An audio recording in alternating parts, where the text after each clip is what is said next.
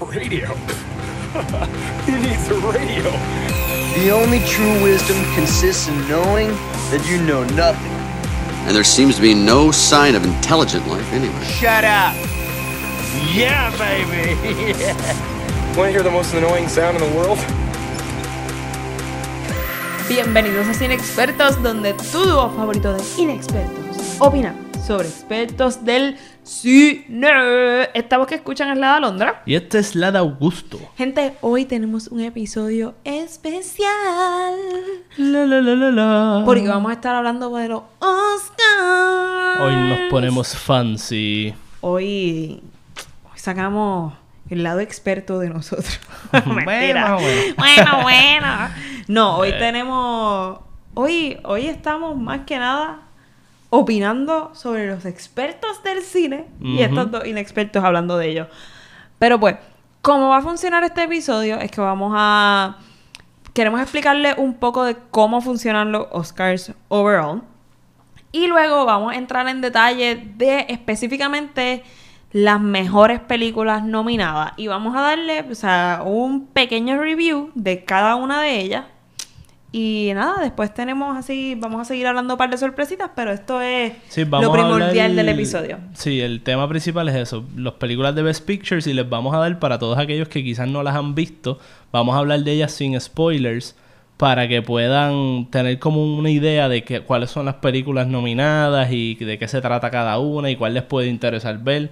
Así que vamos a cubrir todo eso y obviamente pues hablar de otras nominaciones y predicciones al final. Exactamente, porque este es el primer año que Augusto y yo podemos hablar de la categoría Best Picture, porque las vimos todas. Digo, Porque siempre hemos podido hablar de ellas. Bueno, exacto. Hablamos, decimos, esta va a ganar y no hemos visto tres. Sí, es verdad. no, pero yo no sé si le- yo me imagino que les pasa, que le ha pasado a muchos, o sea, llegan los Oscars y uno está aquí como que rooting por esta película, pero no has visto un montón de ellas. Sí, hubo un año que yo las vi casi todas, excepto una o algo así, que yo estaba, mano, estoy ahí, estoy ahí. Pero Literal. pues, eso pasa. Bueno, pues Augusto. Zumba. Bueno, los Oscars, y esto es información importante. Ajá. Los Oscars son el domingo 9 de febrero.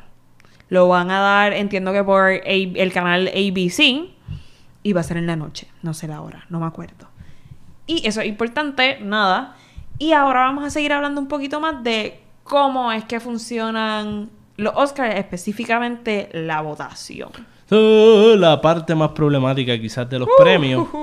Eh, ok, Corillo. Muchos se pueden estar preguntando cómo es que funciona, quién decide qué películas van a estar ahí in the first place. Exactamente. Pues mira lo que sucede. Who's the Academy?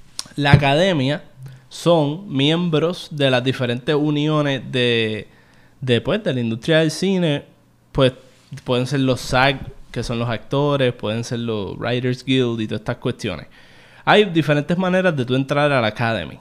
Una de ellas es porque hayas ganado un premio Oscar y automáticamente te vuelves en un miembro oficial de la Academy. Puedes votar. Official. Puedes votar y todo eso. Así que, por ejemplo, James Franco, entiendo que es un miembro, sí, ¿verdad? Porque él ganó. Creo que ganó en el 2010 o algo así. Este, pero ajá, no sé por qué me fui tan lejos, pero. sí, ajá. yo dije, ok. Eh, así que, nada, esa es la que hay. Así tú puedes, esa es una de las maneras que puedes entrar. La otra es a través de un proceso de como que tienes que tener un sponsor de alguien que ya sea un miembro, que te recomiende. Tú tienes que tener cierta cantidad de tiempo de haber trabajado en la industria o, o cierta cantidad de experiencia. Así que esos son básicamente los requisitos para tú entrar a ser un miembro de la Academy. Pero, ¿cómo se nominan las películas?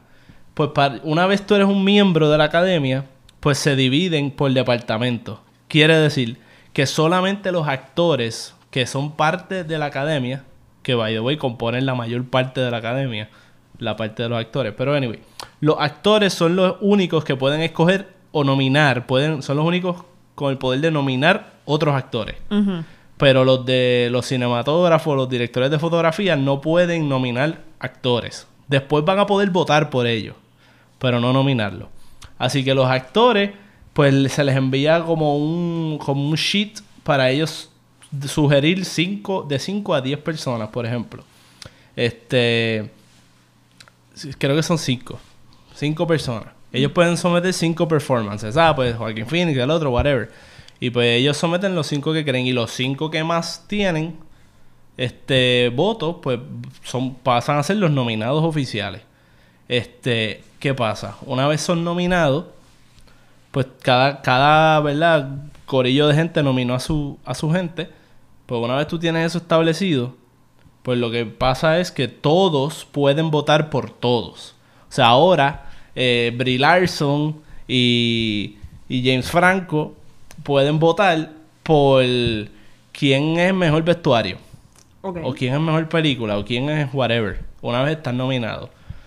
Ok, cuando estamos hablando de mejor película, es interesante porque una vez ya están nominadas las películas, el proceso de, de escoger la película, de cuál va a ganar, no es votación como las elecciones de Puerto Rico, que pues tienes la mayoría de los votos, que todos los demás, pues, pues tú ganaste ya, y eres la mejor película. No. Aquí como funciona es que cada votador, votador, votante, no sé. votante. pues cada votante, pues el votador. cada votante hace una lista de 10, ¿verdad? O la cantidad que esté nominada la rankea de la mejor a la más mierda. Este, y ese ranking, pues por ejemplo, si ponle que en este ejemplo, pues Parasite tuvo mucho de número uno, pero no, no más de 50%. Pues, ok, pues Parasite está en la carrera. Pero de momento, Marriage Story tiene más o menos lo mismo, Joker más o menos lo mismo, y de momento viene Ford vs Ferrari y tiene bien poco para número uno, pues esa es la menos que tiene, así que se elimina. Y los votos de esa, todos Se los- elimina la menos que tenga para número uno. Ajá. Y, la, y esos votos no se pierden. Ellos lo que hacen es que, ah, pues, si yo voté por Ford vs Ferrari y mi número 2 era Parasite, pues mi voto va hacia Parasite. Como si hubiese votado por Parasite como número 1. Mm. Es como que se elimina la número uno de todo. De tu lista. Del, exacto. Y- y entonces- de la lista de lo que escogieron, Sí. la menos votos que sacó en ese primer round. Y pasan y se mueven a la número 2 como si yo hubiese votado número 1 para esa. Y eso se sigue haciendo y se van a seguir eliminando hasta que alguna película llegue a 50.1% o algo así de los votos. La mayoría oficial. Ujú. Este, no la mayoría así de que, ay, pues yo tengo 40 y ustedes 30, así No que yo como gané. Ricky ganó. Exacto. Entonces, Pero este es otro revolú. pero en este meollo siempre pasa, o bueno, no siempre, pero esto es lo que se presta para que tengamos situaciones como Green Book ganando El la año película. pasado, en el 2010. Que no es la favorita de nadie, pero es la número 4, número 3 de casi todo el mundo. Así que beware, que por eso este sistema de votación puede resultar en mucho en mucha frustración, así que vamos a ver, la pregunta es que lo vamos a contestar al final cuando hagamos predicciones, por ejemplo en Best Picture, si hay alguna película que tenga la capacidad de aglutinar number one votes a tal nivel que no tenga que recurrir a que pase eso, de que nos movamos para segundo y tercer lugar de la mayoría de las personas. Porque puede pasar que, por ejemplo, 1917 saque 51% de la solta. ¿Me entiendes? O bien rápido. Eso pudiese pasar con alguna película. Pero eso es lo que vamos a discutir más adelante. ¡Qué bochinche! Sí, a ese tipo de votación se le llama instant runoff. ok. Y así mismo es que se hace con las nominaciones. Eso Oh. está interesante. Este, si alguno se quedó con duda, Augusto, acuérdate de compartir un- unos videos que hemos encontrado, como que, que Augusto me ha contado que explican muy bien todo este sistema. Sí. Y yo creo que tú lo explicaste muy bien porque es la primera vez que lo entendí bien. Este. Cool. Pero sí, mira, mira. ¡Aplausos, aplausos! De aquí Pero- a dar clases en la Yupi. LOL. Pero nada, pues en algún momento compartiremos ese video para la gente que no logró entender porque es un es un es un mini revolu por si quieren seguir intentándolo. Pues nada, pues ahora vamos a lo que venimos. Vamos a lo que vinimos. Let's get down. La primera película de la que vamos a hablar es Jojo Rabbit. Ho, ho, ho, ho, ho, ho, ho, Rabbit, ho, ho, ho. Coño, Ya perdimos Pues- toda la audiencia. Wow. Jojo Rabbit es una película que se daba durante la Segunda Guerra Mundial, en donde este pequeño este niño alemán, básicamente su mundo completamente, él es un nazi believer. Pero, este, este niño, su mundo se le vuelve patas para arriba cuando se entera que su mamá está co- escondiendo a una judía en su casa. Mm. Y básicamente es su travesía y él tiene su amigo... Su amigo, iba a decir su amigo secreto, pero no, que Sí, su amigo su- imaginario. bueno, exacto, imaginario, Su amigo imaginario. imaginario es Hitler. Nada más y nada menos. Literal, es una, es una comedia. El director es Taika Waititi. Y que también es el que hace de Hitler. Y este director dirigió Thor Ragnarok y, eh, para mi sorpresa, Mandalorian Episode 8. Sí. By the way, de los directores voy a estar mencionando como es su nombre y algunos, como que al- algo que han dirigido, pero no necesariamente, como que todo, es más lo que yo reconocía que han dirigido. So, Ujú. yeah. Este, bueno, Augusto. Ajá. Primero con lo primero. Zumba. ¿Te gustó la película? O sea, opiniones overall y si las recomiendas. Pues a mí Jojo Rabbit me gustó. Lo encontré una, un take eh, diferente de lo que es la Segunda Guerra Mundial. Siempre tendemos a ver lo mismo, la tragedia, la cosa. Habíamos visto Inglorious Bastards de Quentin Tarantino, que también está en estos Oscars este año, pero eh, a mí esta película me gustó. Siento que tenía un tono bastante único, un tono divertido, Sí. jocoso y no, no sé, mano. Yo pensaba que iba a ser un tipo de comedia medio, pues vamos a reírnos de Hitler y ridiculizarlo y ya, que está cool. Pero me gustó que, que hubo otros elementos que fue lo que me gustó más de la película. No fue tanto la comedia lo más que me gustó. Fue ver el punto de vista de este chamaquito y, y cómo estaba tan indoctrinado por los nazis. Pero verlo de una manera juvenil, como que una manera Sí. bien infantil de ver ese, de entrar a ese mundo, el punto de vista, escoger un niño, para mí estuvo brutal. Sí, este, a mí me gustó mucho la película. Creo que fue súper divertida eh, como, como se manejó la comedia y cómo trataban todo. Fue súper, súper interesante.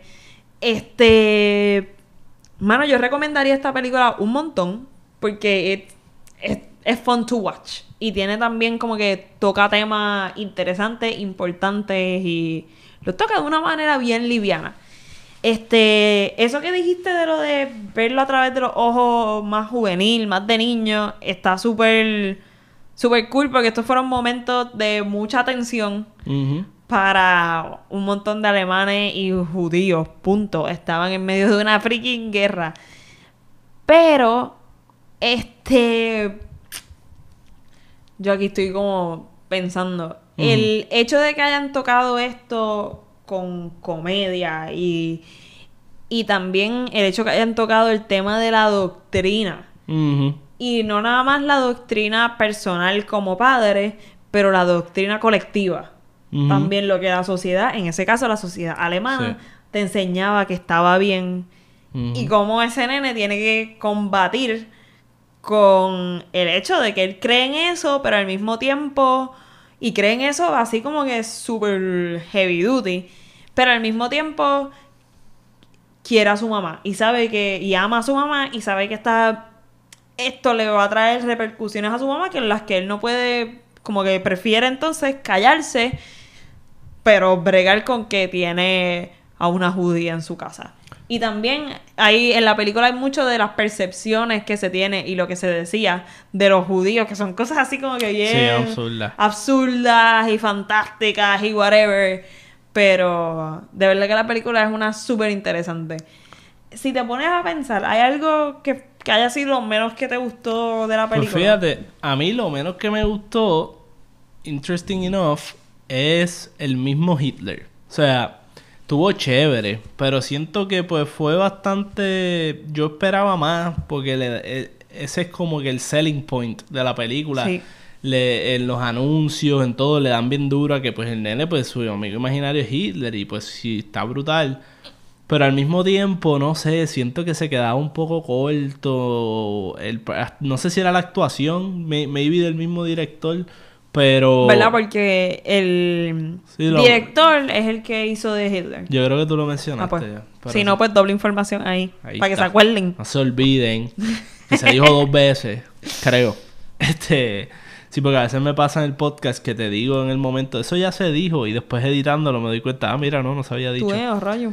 Así que por si acaso, no sabemos. Ajá. Pero anyway, el Hitler fue lo menos que me gustó. Lo encontré un poco, después de un cierto punto, me disfruté tanto la relación de la madre con el nene, el nene, este, cuando está bregando con, ¿verdad? Con descubrir el secreto de la mamá.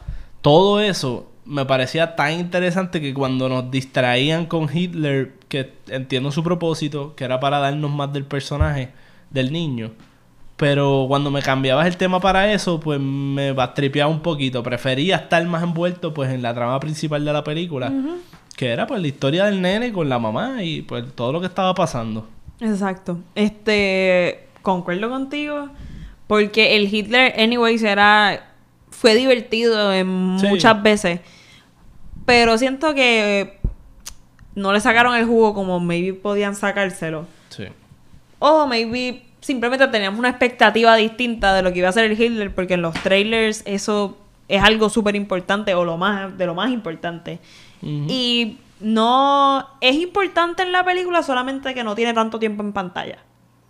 Sí. That's it. Y es, y es una película que, ¿verdad? Porque contestando la pregunta inicial de si la recomiendo o no, es una película que recomiendo, pero no necesariamente a todo el mundo, porque es un humor negro, o sea, oscuro. Este, toca, pues obviamente, no es un humor, yo pienso, tan accesible que a todo el mundo le pueda gustar. Yo creo que requiere un poco de, pues, qué sé yo, de ser capaz de disfrutarte y reírte de situaciones, ¿verdad? Serias. Además de eso, requiere un poco de capacidad de concentrarse, no sé si es la manera de decirlo. Poder ver una escena y si no... O sea, que el chiste no es, ah, se cayó la persona, que aunque hay un poco de eso. O sea, que el chiste es el contexto, tú poder descifrar, mira, mira lo absurdo que es esto, poder contextualizar la situación en tu realidad. No sé si estoy, no lo estoy explicando bien, pero es un tipo de humor que requiere pues de pensar un poco más, pienso yo. O sea, no es que la película es súper inteligente, intelectualoide, o sea, es bastante easygoing. Pero entiendo que hay personas que, que si, si tú lo que ves es Friends y te ríes de Friends, que me encanta, pero si eso es lo único que a ti te gusta y te hace reír Friends, Big Bang Theory, pues no te vas a, no, te- no pienso que te vas a gozar tanto Jojo Rabbit.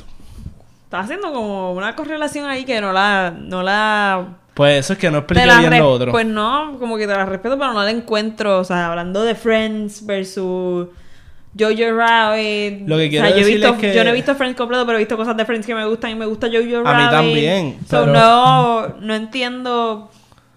a, a mí No también. entiendo. Ahí entró una llamada. Ahí también, a mí también me gusta, me gusta Friends. Lo que estoy explicando es que Friends es una serie que te, te hace el chiste bien obvio, bien claro. Este, no tiene mucho, tú no tienes que pensar tanto. Es más como que, ah, mira, pues fulano le dijo esto a fulano, jajaja, me dio risa. Pero en Jojo Rabbit, lo que da, fulano le dijo esto a fulano, pero eso no es lo que da risa. Lo que da risa es Diablo, le di- lo que significa decirle eso en el contexto de la Segunda Guerra Mundial. ¿Me entiendes? Y tú tienes que, y no todo el mundo, yo sé que para nosotros quizás es fácil, y no es que quiero sonar arrogante ni nada, pero es que la realidad es que no todo el mundo tiene pues el, la facilidad de ponerse en el lugar de la época y, o whatever, o pensar, mano, si estoy en este momento y que pase. Yo pienso que, que es así, no sé. Bueno, pues no sé, yo la recomiendo sin mucho caveat, pero está bien, como que me, me parece bien. Entonces, eh, ¿crees que se merece la nominación? Mm, Hmm. Sí, sí. Yo pues, también, sí, creo que, sí. es una comedia distinta, eh, divertida, o sea, y, y está muy bien hecha. Y tiene cosas originales, o sea, Sí. la cuestión es, ¿verdad? Que soy súper nerdo de World War II y conozco todas las películas. Pero siento que trajo algo nuevo a la mesa, el estilo, el punto de vista. Sí. A mí me gustó. Y además, es una- Sí, sí. Este, y entonces, mini predicción. ¿Qué escena cree que van a usar en los Mm. snippets? Específicamente de aquí nominaron a Scarlett Johansson. Johansson. Johansson. ¿Qué escena crees que van a utilizar cuando digan get nominated es que ahora for mismo, ¿sabes qué? Mira, actress"? Yo no, no tengo en mente así una escena que ella dio un speech o Yo algo, que es lo que típicamente ponen. Pero a mí me gusta un montón. Yo personalmente pondría la escena que ella se pinta la cara como el pai y hace como tú sabes si... que van- yo siento que van a utilizar esa. Sí. Y si no utilizan esa, utilizan alguna de cuando ella le da mini speech a, a la nena judía. Probablemente. Ellos casi siempre ponen algo más sentimental. Sí. Pero quizás por, por el tono jocoso de la película. Pero esa está buena. po- esa yo está pondría la otra escena porque creo que es más emblemática de la película. Y no nada más, y no nada más que va más con la película, este habla mucho de Del personaje. del y eso, personaje y es un momento como bien bien unique. sí. So, yeah. Bueno, pues pasamos a la próxima. Vamos a la próxima. Bueno, pasamos a Once Upon a Time in, In Hollywood. In Hobilus. Pues esta película se da en Los Ángeles en el 1969. The 60s. Cuando este TV star, pero que está empezando como que a mini age, no es que es viejo ni nada, pero está empezando su decadencia en el mundo de la TV, que es Rick Dalton. Y básicamente su doble están en la industria del cine y todo el revolú y cómo no sé cómo explicarte como que todo este final, pero Ellos guiando muchos carros sí, en Los Ángeles. Empezamos ya prejuiciados. este review. Eh, no sé. ok, mira, esta película, eh, no sé, lo mencionaste que es de Tarantino. Esta película, el director es Quentin Tarantino. Y creo que este es un director súper. No creo. Es un director súper famoso. Se les reconocen. O sea, hasta yo que no he visto la mayoría de sus películas. Shame on me. eh, se les re- se reconocen muchas de sus películas como Hateful Eight, The Django Unchained, Kill Bill, Reservoir, Reservoir Dogs, Dogs. Pulp Fiction y demás. Yep. Kill Bill también. Mencioné Kill Bill. No me sé- Ah. La mencioné. Es que no lo vi en la lista ahí. Está Ok. ahí, está ahí, bitches. Pues sí, y Inglourious Bastards, que lo mencionamos en el otro videito no, ahorita. Este. Pues sí, que, que tenemos que hablar de Once Upon a Time in Hobilus. Pues. Yo te voy a poner a hablar a ti primero. Pero like saca las always. preguntitas. Es que yo sé las preguntas ya. Como que, ¿te gustó? Las recomiendas. Ok. Me gustó. It's a difficult question. Ajá. Porque nosotros la vimos. ¿Tú la viste? La vimos dos veces. La, vi- la La vimos dos, dos veces. veces. Ok, sí. Oye, pues mi memoria no me falla tanto. La primera vez, para Sí, dar el beneficio, no sabíamos. es- esta película tiene que ver con un actor, o sea, de verdad en Hollywood y una situación que ocurre. no, no, no. ¿No es de verdad? Tiene que ver, no con un actor. Es un momento en Hollywood. Pues déjame explicar Ah, el ok. momento para de una vez salir del paso. Explícalo. Oye, eh, básicamente esta película funciona como un alternate history type of movie de algo que ocurrió en esa época, que tenía que ver con Charles Manson, que era pues fue un músico fallido o algo así, que después se volvió como un líder de culto y era como un asesino, mandaba gente a matar por él. Entonces, o en la vida real ocurrió que esta actriz que estaba surgiendo, que en la película la protagoniza Margot Robbie, eh, creo que es Sharon, St- no, Sharon Stone, Sharon Tate, Sí. creo que se Sharon- llamaba. Sharon State. Eh, sí, llámate a Sharon Stone en mi, en mi mente con eso. No, pero Sharon Tate, ella en la vida real murió por culpa de este culto de Charles Manson que lo, la mataron en su casa. Eh, esta película se trata sobre este otro actor ficticio protagonizado por Leonardo DiCaprio. Que vive al lado de... que, ajá, que vive al lado de la casa donde ocurrieron estos asesinatos. Entonces la película, pues, es como que hubiese pasado este, en ¿Qué hubiese este mundo alterno donde existía el culto, pero en verdad estábamos viendo el punto de vista de este otro actor, que era Leonardo DiCaprio, y pues esa parte nosotros no la sabíamos entrando a la película. Y es una película que si tú no sabes eso, no hay forma de disfrutártela, pienso yo. Ajá, yo también. Después de habernos enterado del asunto, pues fue mala de nosotros, inexpertos al fin. Eh, la fuimos a ver otra vez. Y esta película, por lo menos yo llegué a la conclusión. O sea, la segunda vez me gustó bastante más por saber esta información. Pero, de todas maneras, pienso que es una película hecha para. Pues que no está mal que la hagan de esta manera, pero hecha para esta gente que ha vivido en Los Ángeles, que tienen nostalgia del Hollywood antiguo y toda esta cuestión y los nombres y toda esa nostalgia de Hollywood viejo. Eh, porque al final del día hay mucho que a mí, que no conectaba conmigo, eso de ver los carros, tomas larguísimas, de ver la ciudad, que he escuchado a otras personas hablar y he leído cosas de personas, ah, me encantó esto, y en el momento era claro que el tipo estaba haciendo un love story a Hollywood, este, de esa época. Pero conmigo, en lo personal, cuestión de gusto, eso no me En no mi apelaba. opinión, en mi opinión personal, No apelaba a mí. que es que- no me gustó. Eso es referencia. No. Ah. Sí, ahí como que tú, lo mío, yo, personalmente, como que dijiste muchas veces Sí, el, de- tú vas a decir yo, yo, yo, de verdad es mi opinión, como que Sí, como que no tranquilos. estoy, como que no estoy objetivamente criticando, estoy hablando del gusto. De que está bien Bueno, hecha, pues al está fin y bien al cabo es hecha. nuestra opinión. Sí, por eso. Pero que uno puede decir más o menos, mira, pues tiene estas cosas técnicas, está bien hecha. Esto ya lo hablamos Sí. en el podcast que le dedicamos a la película. Oh, wow, sí. No, no vayan a ese episodio, tranquilos. Pero básicamente hablamos esto y pues con spoilers y toda la cuestión. Pero aquí, Exacto. Pues esa es mi impresión. a mí no me gustó. No es horrible, o sea, no es una... No es este tipo de películas que no te gusta y es como que, ¡ah, qué horrible! Es más como que, pues, qué sé yo, no me encantó. Este... Tiene que ver mucho... Es que es que no tiene que ver mucho, no me, no me gustó. Hay... Hay escenas interesantes, eso sí no se quita. Como que algo que a mí me gustó mucho.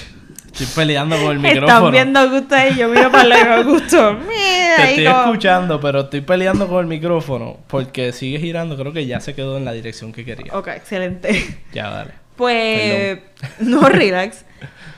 Pues, a mí lo que me gustó de la película es que tiene escenas interesantes. Que nada tiene que ver, para, como que para mí no era tan... Tenía un plot, pero no se sentía tan plot driven. Sí, no. Pero tiene un plot anyways. Pero hubo... Tiene un plot porque cosas pasan en la película. Sí, hubo escenas interesantes. Pero hubo- sí, ¿no? Iba, iba a empezar a decir como que escenas completas, pero... Sí, no, aquí no hay spoilers. Exacto. Tuvo, el punto es que tuvo escenas interesantes en que... O sea, hay una nena chiquita. Que esto fue lo más que me gustó de la película. Ajá. Y esto no es spoiler, así que lo puedo decir. Eh, esta nena chiquita es tan freaking sassy. Ah, la- sí, sí, sí, ya sé cuál es la que tú dices. Y yo creo que ella es lo más que me gusta. Y me gustaron mucho las escenas que iban al rancho, un rancho como que de hippies. Esas escenas estuvieron Que el rancho existió en la vida real. Exacto.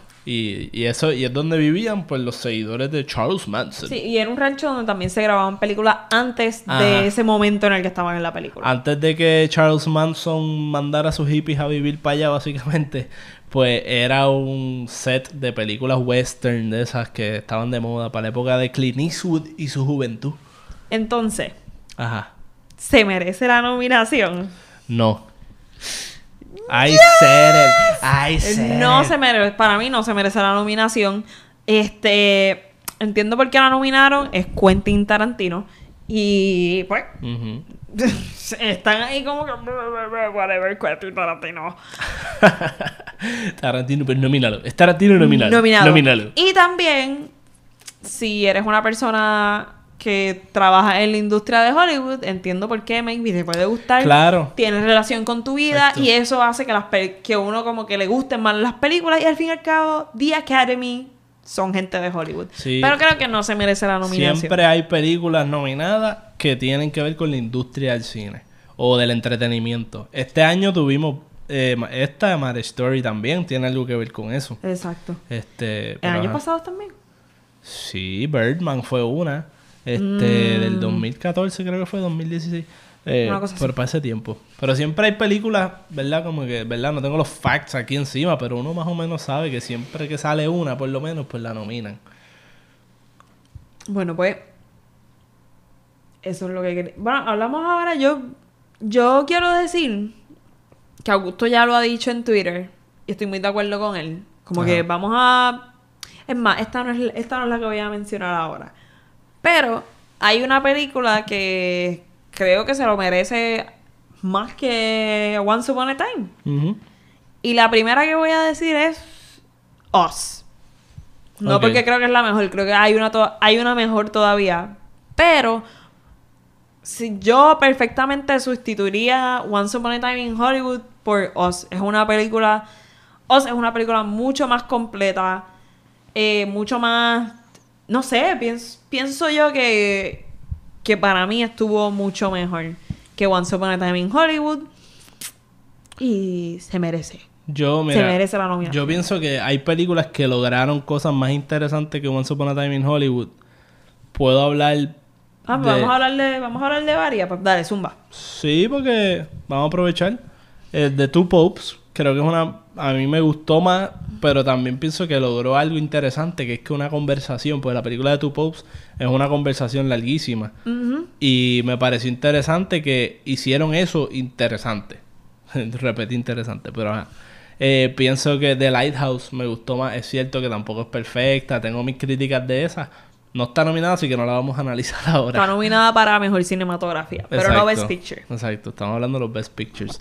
Y pues me gustó más Knives Out. Pienso que, aunque una película que entiendo por lo cual no está nominada, que sí es más comercial y todo esto, pero es una película que cogió un género que ya estaba gastado, que es este género del Who Done It, Sí. de quién lo hizo, quién mató a la persona, y le dio un twist clever. Interesante. Y hay que darle props por tener un cast bien grande, famoso y conocido. Y Y, que que, sea la una película sea buena buena. Eh, ejemplo de, de las malas películas, pues Murder on the Orient Express Ugh. es un whodunit con un cast brutal y está pésima. Sí. y explicaría las razones y todo, pero no quiero extenderme Dale, no, porque no es un podcast de eso. Dale, Así que nada. Pues yo, yo con eso. Ah, bueno. Ah, pues bueno, no, no, no, no, no. La primordial. La que debería estar aquí, sí o sí, El snub. porque está mejor que varias en esta lista. Y nadie está por ahí diciendo, todo el mundo que sí, Uncut Gems, que también, pero Yo no nadie, nadie está diciendo por ahí esta película. Zumba. Midsommar. Midsommar es una película de horror de Ari Aster. Ari Aster. Que está buenísima. Está súper completa. Eh, yo no sé cómo explicarlo, pero es una película que está cabrona. O sea, más allá de. El, es un. Básicamente, para sinopsis, para los que no sepan, es una película de horror que trata sobre esta muchacha que tiene un novio y el punto es que su familia muere y ella, ella va con los amigos de su novio a Suecia, creo que es. Sí. Pero- Suecia o Suiza, uno de esos. Va a este país a conocer No sé. como que va a ir como que un momento importante para la comunidad de uno de esos amigos que básicamente es como un culto. Y la película es lo que pasa de ahí en adelante. O sea, eso es lo que es y es una película bien interesante. Eh, hay muchas cosas visuales nuevas, o sea, nuevas o por lo menos refrescantes. Y se lo merece. Y yo creo que es uno de esos casos donde tú sabes que la gente, este año Parasite estuvo nominada. Se lo merece hasta como mejor actriz. Sí. So- por encima de inclusive para mí Scarlett Johansson. O sea, yo no he visto a todas las que actuaron. En, So, en Mad Story. eh, no, eh, Jojo Pero- Rabbit. Pero ella no es supporting en Midsommar. Ay, ¿verdad? Ella es la protagonista. Pichea. Pichea en eso. Lo que yo iba a decir es que Parasite fue nominada para Best Picture y Best Foreign Film y la gente estaba praising it y está bien porque dicen, ah, pues nunca nominan o bien raro que nominen foreign films como Best Picture y es verdad. Eh, El año pero pasado lo otra cosa que pasa es que le pichean a películas que son, pues, por- como Midsommar, que son de horror o de suspenso las ignoran porque son media y no creo que lo hacen necesariamente conscientemente pero es por porque es un nicho. Entonces esa película objetivamente está brutal. Y pues no objetivamente es más brutal todavía porque a mí me gusta ese estilo yo soy de ese nicho pero todo lo digo con que Martin Scorsese se la dio a Ari Aster. Él dijo mira eh, cuando estaba hablando del revolú de Marvel y todo eso él estaba hablando de young filmmakers, cineastas jóvenes que hacen buen cine y cine bien brutal y mencionó a Ari Aster como uno de ellos que dirigió Hereditary y Midsommar. Y pues es que uno lo nota, se nota que, que hay un nivel más alto sobre probablemente dos o tres que estén nominados aquí. Exacto. Pero pues, ahí tuvimos nuestro mini desahogo. Para colmo, hablando de Once Upon a Time in Hollywood, de qué películas para nosotros se merecían estar ahí. Y obviamente no es como que un knock, ah, que si es una porquería película, que si el director no sirve. Obviamente Tarantino es uno de los maestros. Pero, y la película no está mala y entiendo los méritos, pero pensamos que este año no. Exacto. Vamos a seguir con 1917. Y 1917 se da durante la Primera Guerra Mundial. Y es donde estos dos soldados británicos los envían como que a esta misión súper, súper peligrosa. Este. Y ya, ¿Y eso. ya? Tienes que ver, es, una misión bien peligrosa que esta Sí. gente está haciendo. eh, Básicamente los alemanes, los alemanes se, reti- se retiran del campo, ¿verdad? Los alemanes son. Sí. sí. Los alemanes se, re- Siempre son los alemanes. se retiran del campo de batalla y como que retroceden, nadie sabe dónde están, pero saben que dejaron las barricadas y ellos quieren descubrir como que llegar allá y descubrir como que qué es la que hay. Y, ah, no, el punto es que ellos le tienen que llevar el mensaje a un general de que no hagan tal misión porque es una trampa. That's it. Sí, es- entonces, esta película, ¿me gustó o no me gustó? ¿Qué tú Voy a piensas? contestar. Te la, te la estoy preguntando Te a ti. estás preguntando tú mismo. Este, a mí me encantó esta película. Eh, La película está buenísima, las actuaciones están súper, súper buenas. Eh, que by the way, el no es el actor principal, pero el actor secundario es Tommen de Game of Thrones. Que fue como interesante verlo en este otro rol de no ser un pendejito. Y como que no se parecía. Es que Yo no lo reconocí. se veía, se veía menos nene, estaba como que más grande, era Sí. más chubby. Ajá, macho. y- Sí, pero como que ya estaba con este look de no ser un nenito y para el colmo estaba en un papel de no ser un nenito. Físicamente la apariencia me parecía como a Leonardo DiCaprio joven. No sé. Pues, para ese tiempo de allá de la película esta con Tom Hanks, la del pasaporte, ¿cómo es que se llama? Perfect no, Eh, ¿verdad? Hay- ¿cómo es que Catch se- Me If You Catch Can. Me If You Can. Catch Me If You Can. Esa. Pues a mí me gustó mucho la película. La. El. Está nominada para mejor cinematografía. Y el trick de esta película es que parece que es un one shot. O sea, y que el, el tiro no para. Para algunas veces y toda la madre. Y sabemos que en algunas partes, pues, obviamente tuvieron que hacer edición para que se viera, pero te, te da este look de continuidad. Y lo más que me gustó de la película precisamente fue la fotografía. Y no es como que... No es que me gustó la fotografía, es que me gustó que fuese un one shot y no se sintiera como un one shot. Tenía tanta diversidad Sí, sí. tanta diversidad en, en la manera en que manejaban las tomas, habían long shots, habían close-up, habían medium shots, o sea, cambiaba tanto que yo no estaba pensando como en Birdman, por ejemplo, que anyways me encantó también eso, pero parece una película normal, Sí, en el sentido de cómo la sí. tiran. Estamos Y- hablando de Roger Dickens. O sea, Sí. este tipo El hizo la fotografía papacito. de Blade Runner, la segunda, que está fuera de liga. O sea, tú puedes coger cualquier frame de esa película y, también- tienes un cuadro ahí mejor que Picasso. También hizo. Con calma, con calma. Bueno. También hizo. ¿Cómo se llama esta película? Que sale Benicio del Toro. Eh, ¿Cuál de todas? De, de- Ah, Sicario. Sí, Pero eso, de eso Ay, no, fue. esa él. no fue él. Y era que nosotros decíamos que se parecía a las cosas que él hacía. Piche. Whatever. Te mezclaste con el. Lo que pasa es que el director de Blade Runner hizo Sicario. Ahí eso fue lo que. Mm, ya, ya, ya. que sí. Cuando y que a nosotros nos gusta la fotografía que usa ese director. Sí, típico- sí. Tiene un estilo. Él. Y cuando anunciaron Blade Runner, nosotros pensamos que. que como te digo, cuando anunciaron Blade Runner con Roger Dickens, dijimos, ah, pues Roger Dickens era el de las otras. Sí, Pero sí, lo confirmamos después que tiene uno distinto para casi. Para cada, o sea, no tiene Sí. un go-to guy. Es básicamente una visión que tiene ese director. Sí, y la logra transmitir súper bien a los DP. Pues eso ha sido lo más que me gustó de la película. Y... ¿Qué es lo más que a ti te gustó? Bueno, 1917, oh, estoy de acuerdo, mano, la fotografía es lo mejor de la película. Es definitivamente cómo lograron esa cosa de un aspecto técnico. Es como que, wow, cómo tú lograste secuencias tan largas y, y de guerra, que eran Y- unas coreografías brutales con efectos especiales Literal. complicados. Es que es bien interesante el hecho de que... A mí lo que me gustaba de que fuese este shot continuo en una guerra es que...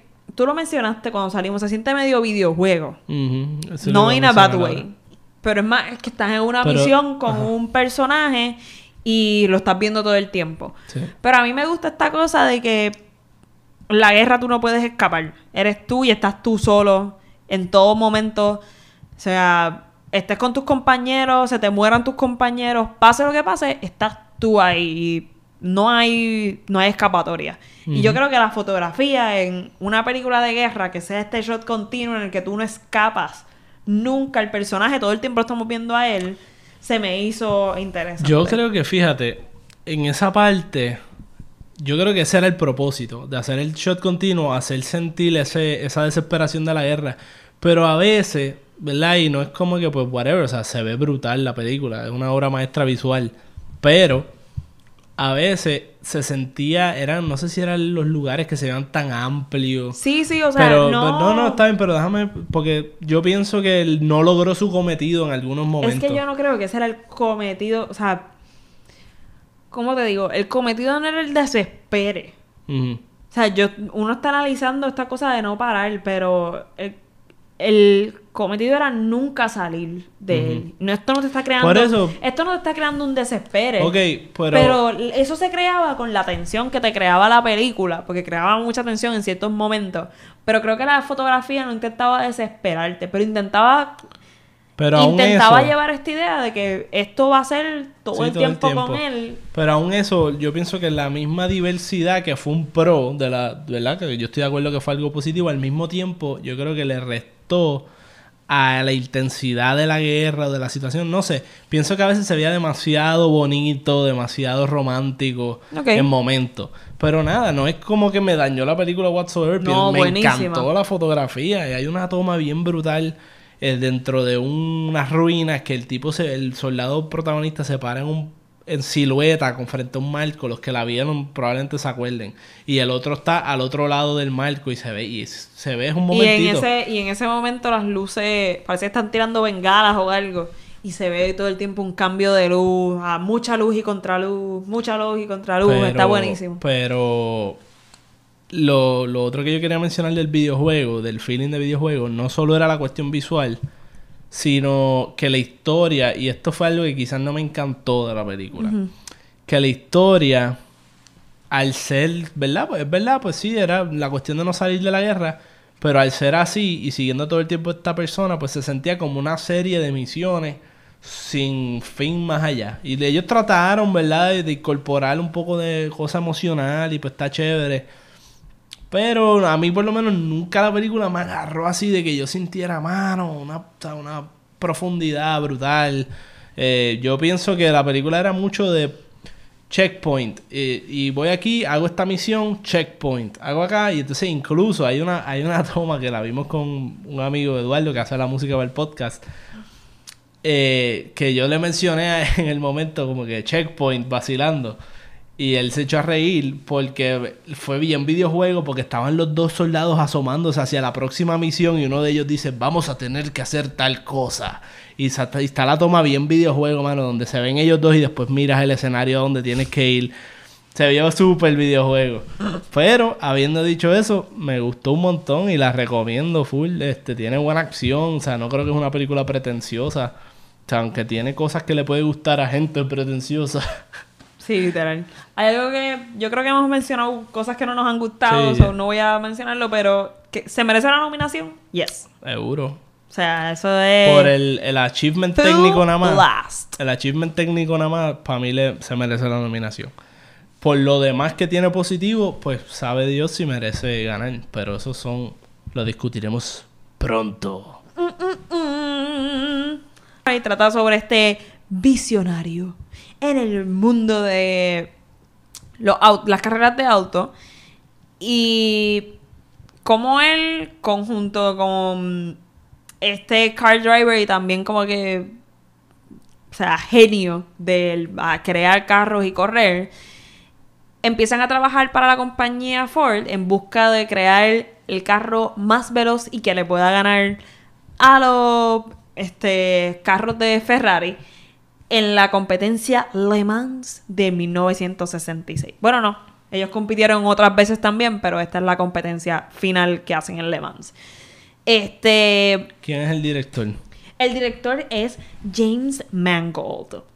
Y él dirigió la película Logan, The Wolverine, eh, Night and Date, que es una que sale Tom, Tom Cruise, Cruise. la comedia Cameron y Díaz. Eso mismo. Sí, sí, sí, ha dirigido otras cosas, pero ajá, como que de las que busqué, esas fue de las que reconocí. Y Night yo, and "Eh, Day. Esa es de esas películas que yo vi de chiquito en el cine. y que me, encantó. Ay, me encantó. Yo la vi en HBO y era como que, ¡Diabla! Yo no me acuerdo ya ni el plot, pero sé que me gustó un montón. Me acuerdo Sí. de una escena que él iba por unas calles viejas caminando ahí. No sé, no sé por qué Estaba bien cool, pero qué sé yo. Pues, vacilo. overall, voy a hablar de como que, Sí, que me de la película. La película a mí me gustó. Es, es esta cosa bien rara, porque no se siente como el típico de películas que iría a los Oscars. Pero yo la defino como eh, esta película que yo siento que le gustaría a casi todo el mundo. Porque Estoy de acuerdo. eh, está súper bien hecha. Tiene. Tú estás. Es que el plot de tener que estar creando un carro y probándolo todo el tiempo para que sea mejor y más rápido y más rápido y más rápido y más rápido. O sea, sonaría así como que, ah, whatever, pero es bien interesante todo este sistema de cómo va fallando y la competencia de Le Mans también es interesante porque es una ¿Por cuánto es? ¿24 horas? No, no o sé. más mano. todavía. Yo no sé, así de memoria, no me acuerdo. Yo- es una cosa bien horrible. Sí, O sea, era una cosa brutal. Eran co- o 48 horas o 40 o 24. una cosa así, como que, que tú tienes que estar corriendo en un circulito, basically, over and over and over and over. Y fue bien interesante, como que todo lo que hicieron. Yo, yo no sé, como que, cómo describir. para mí, es una película. Es como. Es basado o inspira, No, es basado en e- eventos reales. Pero sí en el feeling de biopic. Y esto lo hablamos en el podcast que le dedicamos a Ford vs Ferrari con spoilers y todo. Eh, es una película que no yo en aquel momento y todavía lo ¿sabes? me sostengo lo que digo, lo que dije. Es una película que está bien entretenida, uno se la goza, la disfruta, sientes diferentes emociones. Se sintió como un movies movie, como que una película clásica, de esas como de los 2005, que es una, una película normal así que tú vas a ver y tiene un poco de todo y te la gozas. Este, y ya, y viste una película, ¿me entiendes? Que uno sentía, yo por lo menos sentía que hace tiempo no veía eso. Y aunque no es una, es una película medio tradicional, que se parece mucho a otros biopics quizás, o tiene, ¿verdad? Otro, un estilo que no se siente tan original. Cuando la vi, incluso lo sentí refrescante, porque hace tiempo no veía una película así. Porque ahora estamos mucho en, o en el nicho de las películas de horror, de suspenso, y las cosas bien excéntricas, bien grandes, bien... O en las cosas bien superhéroes, tú sabes, acción todos los días, acción todo momento y la fórmula también. La fórmula de los Toy Story, de las diferentes que están chéveres, pero tiene su límite. Y esta película no es que tampoco. Es una fórmula que hace tiempo no veía. Sí, es Y, verdad. hecho, y hizo interesante algo que yo pensé que no lo iba a hacer, que eran las carreras del carro. Me gustó porque no fue acción pura, vamos a ver los carros, sino que No fue tú, sentías, tú sentías por el personaje, exacto. Y, y pues a mí me gustó, fue una sorpresa para mí esta película, a pesar de que no pienso que innova como un 1917, que innova en cosas técnicas, este, o, o otras películas que vamos a hablar después que tienen su- sus aportaciones, pienso yo, Jojo Rabbit, que lo mencionamos, que como que le dio otro take a la Segunda Guerra Mundial. Pues esta película es una película bien straight up, pero está súper buena. Y yo creo que si hubiese salido en el 2005, maybe, ¿verdad? Hubiese No, sé qué, ahora no sé qué estuvo nominado para O sea, esa época, pero pienso que Oscar hubiese- nomination winner of Best Picture shit. el año que ganó Crash, maybe está Literal, ganado. yo estaba pensando yo mucho más que Crash, Dios mío. No, pero Crash ganó por El tema. el tema. Dios Claro, claro mío, está. señor. Eh, ¿Qué más tenemos? Vean la película Crash, una porquería. a- ¿Cuál era la otra pregunta que estábamos haciendo para la otra? Básicamente, ¿qué fue lo menos que te gustó? A mí, Ah. y yo me voy a zumbar ya, y yo sé que eso es lo menos que te gustó a ti también. ¿Qué? Lo menos que nos gustó, y voy a hablar por Augusto, yo voy a esperar a que ella diga para decir si lo segundo. fue cómo trataron al personaje. El personaje que hace de- del marketing sí, el, el del marketing Sí, el team villano de la de película. Ford. ¿Verdad? Que es como el villano de la película. Y es bien superficial. Bien superficial, bien estereotípico, bien soy malo y lo que me importa es la compañía de Ford. No sé, o sea, no quiero dar muchos detalles, pero es necesario su rol, pero no me gustó cómo ejecutaron su rol, que creo que no tiene que ver nada más con el actor. Pienso que viene de guion. Cómo es el personaje. Tengo que decir That's que it. tienes razón. Estaba de acuerdo con el Hablé statement. muy bien. Por los dos. Sí. Y nada, vamos a seguir con la próxima película. Zumba. Y la próxima película es. No sé por qué dice tanta. Tanto revuelo para la película que viene. Bendito, oye, oye. Ya vas a saber mi opinión de esta película. The Irishman. Y di el plot tú porque de verdad que. Yo no Eh, sé. Básicamente, esta película trata sobre eh, pues, Robert, Down- Robert Downey Jr. Robert Downey. Jr. Robert De Niro eh, hace de pues esta persona como vieja, ¿verdad? Un anciano. Ah, no Que- sabía. Hace una persona Bueno, vieja, mira. No, pero espérate, porque hay un twist. Pero rejuvenece a través de la tecnología. Pues Robert Downey, eh, Robert Downey Jr., ¿qué me pasa? Vuelvo con Robert Downey. Empezamos el review, empecemos el review. Ok, mira, mira, mira. Básicamente, esta persona que era como un. Pues como un alicate de la mafia, y pues lo asignan a proteger o ser el alicate o right hand man de Jimmy Hoffa, protagonizado por Al Pacino. Entonces Jimmy Hoffa era como un líder sindical de estos de, de las uniones y todas estas cosas, que era súper famoso, tenía un poder bien brutal de convocatoria y cosas, pero habían rumores de que estaba mezclado con la mafia, yo no sé qué madre. Pero esta, al igual que, que Once Upon a Time in Eso Hollywood, mismo iba a decir. tiene dos similitudes. Uno, que el director es súper famoso y súper importante y es un maestro, Martin Scorsese. Eh, el que dijo que. que Marvel soquea. Ay, Él dirigió, dirigió Taxi Driver, Goodfellas, Silence, Wolf of Wall Street, Shutter Island, entre otras. Eh, Casino, The Departed, siguen por ahí. Augusto sí puede seguir haciendo la lista, pero ajá. Este, Pues, Y la segunda y la so- simili- ajá, exacto. similitud es que sí. básicamente es un. Alternate History. Bueno, en no este no es alternate un hi- alter, Exacto. pero tiene algo parecido porque es suponer este Da explicaciones que, o sea, coge cosas que en la que en la humanidad todavía no sabemos concretamente por qué, quién o cómo se dieron. Y la película te da contestaciones. Exacto. Como que como ellos, como ellos interpretan qué pasó. O Exact- exactamente. En- eso se parece un poco a la cuestión de Once Upon a Time in Hollywood, aunque aquello es un alternate history, que, que y en es esta es más, contrario a lo que en pasó. esta es más que había un misterio Y Quentin Tarantino decide que el misterio pasó así. Exacto. Digo, no, Martin Scorsese. Tú dices. Ah, sí, sí, Dios mío. Exacto. Estoy pensando, estoy hablando de los dos. gente. y. Pues nada, ¿qué? ¿te gustó la película? No. Explico. Porque cada vez que digo que no a alguien como que ¡Ah! ¡Ah! ¡Me muero! ¡No le gustó! ¡Irishman! ¡Bla! Pues. Pues nosotros fuimos a ver la Irishman al cine porque dijimos, vamos a ir a verla al cine, está en Netflix y todo, pero vamos a, vamos a verla en pantalla grande. Es una película de Scorsese y no sabemos cuántas más van a salir. No sabemos, hay que ir a... Esto no es un theme park, vamos a ir a verlo. Whatever. Yo creo que la fuimos a ver antes de lo de Marvel, yo creo. Sí, yo no sé, pero ajá. El punto es que fuimos a ver la Fine Arts. Esto es una película, gente, de tres horas y pico.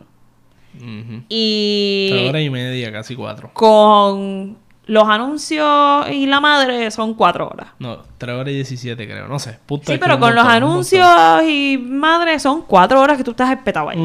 Con dolor en las nalguitas. Empecemos por eso. Es en Fine Arts, que son sillones cómodos y todo, pero te duelen las nalgas. Créeme que te duelen las nalgas después de cuatro horas. Mira, yo salí. A mí me gustó la película. Pero tengo que admitir que tres horas y media, cuatro horas en, en una silla, aunque sea la de Fine Arts, te hace sentir que estás incómodo. Porque es que es una experiencia bien negativa que tuve. De que, mano, esto no se acaba y pues la película estaba buena y era, mano, le quiero dar pausa, quiero irme a dar una vuelta y seguirla viendo después como una serie. Que es lo que yo pienso que debió ser. Sí. Ya que salió en Netflix y toda la cuestión, pues debieron tratarlo como una miniserie que limited súper pegadas. series. When They See Us, Chernobyl, pues The Irishman, una miniserie bien brutal. Exacto, no me serio. Este, pues nada, esos son ya más contratiempos físicos. Pero a mí no me gustó porque yo no. A mí no me gustan las películas lentas. O sea, y digo, sí, me gustan las películas lentas, algunas de ellas, pero no me gustan las que son extremadamente lentas dentro del mundo de los lentos. Ok. Este. Y ya es, ahí tenía algo que como que se me hace difícil concentrarme. Yo, la realidad es que yo no sé qué pasó. Yo sé final, sé esto, sé lo otro. Hay muchas de las cosas que me las perdí porque aunque estaba mirando, yo no estaba metida en mi celular. Yo estaba mirando la freaking pantalla, pero no podía procesar qué es lo que estaba pasando porque yo estaba out. O sea, no quería estar allí, no me agarró la película. No, no hubo nada que me hiciera a mí querer prestarle atención por por lo menos algunas partes prolongadas para poder entender qué pasó en tres horas y pico. Y por eso es que no me gustó, vamos, no es un fair chance que le estoy dando porque no, no estoy diciendo que no me gustó porque la vi, porque aunque la vi, no la recuerdo, no la recuerdo bien porque no pude procesar la película. O sea, that's it. Sí. Y por eso es que no me gustó.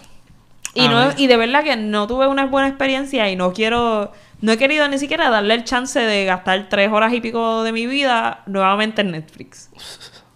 Bueno, te- So, yeah. está bien. To each his own. Digo, pero es que anyway, tú, yo creo que tú no eres muy fanática de las películas de mafia, ¿verdad? No. Pues eso no, no está en tu ballpark. Me gusta Godfather, me gustó. Pero la, para ser también con Ah. Godfather, la vi durante María con una planta prendida y había mucho ruido y la película no tenía buen sonido y tenía a mi cuñado que se sabe todo, pero todo lo que se dice en Godfather, dándole pausa en cada escena y diciéndome, ¿entendiste? ¿Lo escuchaste? Porque no había subtítulos. Y yo, eh, y él me la explicaba completa. Sí, so, a mí me gustó la- mucho Godfather, pero... Lo que pasa es que, y esta película, a mí me gustó un montón de Irishman. Pienso que las actuaciones están brutales. Eh, me encantó la música. Siento que tenía como que un buen tono.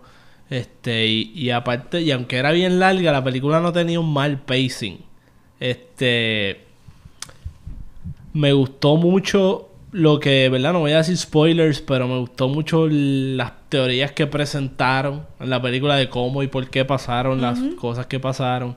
Me lo disfruté. A mí me gustan mucho las películas de mafia y el tema de la mafia. Me encantan las escenas de la mafia que son como bien. Esta cuestión que siempre hay un subtexto y de- pueden estar hablando de comer pasta y en verdad están hablando de otra cosa. Me encanta toda esa cuestión y esta película trabaja eso bien. Tiene un par de escenas buenas de eso. Tiene, bueno, la línea famosa de, ¿verdad? Semi famosa, We Paint Houses o I Paint Houses. A veces que pinta, pintar casa, pero la pinta con la sangre de las víctimas. Pero ajá, este, nada, pues yo no sé, no tengo más nada que decir. Yo la recomiendo, pero recomiendo verla en Netflix. No recomiendo ir a un cine a verla. Exactamente. Contrario a lo que mucha gente por ahí, incluyendo Ari Aster, estaban diciendo que la fueran a ver por, por el cine. tú? Y yo, yo de verdad que no le veo la appeal, honestamente. O sea, Y tú, ah, ¿de verdad? es mejor verla en Netflix, lo pausas, te vas a hacer algo, vuelve, pap. Como una miniserie. Dale 40 minutos cada uno. Tus nalguitas te lo van a agradecer. Bueno, Ok. tenemos algo más. Este, ¿qué fue lo menos que te gustó? Pues ya lo mencioné, la, la el length, lo que duró, en verdad. Todo lo demás, super cool. Todo lo demás. Y se merece la nominación. Claro que sí. Yo no voy a contestar porque Puedes decir no, que no. Es que no, siento que ¿Te no. gustó más Oz? Sí, sí, pero mira, siento que no debo contestar porque no le di un chance de que no, o sea, yo vi Once Upon a Time in Hollywood, Hollywood. Hollywood, eh, vi otras películas, punto, que creo que hay otras películas que se la merecen más. Esta en específico, aunque la vi, no la vi, so no puedo decir como que no por esto. Es más como que, mira, la verdad que esta película, aunque me senté a verla, yo no la vi. Está bien. Fair enough. Thank you. Bueno, pues seguimos. Next movie. El Joker. El guasón. Ah, que by the way, chequen el make-up que hicimos del Joker. que nosotros hicimos un videito por YouTube. También creo que está en las redes, pero Paul you do. sin expertos spear. By the Eh, way, este. Maquillándonos del Joker. De muchas de estas películas que vamos a estar hablando, tenemos ya un episodio completo que hablamos a profundidad.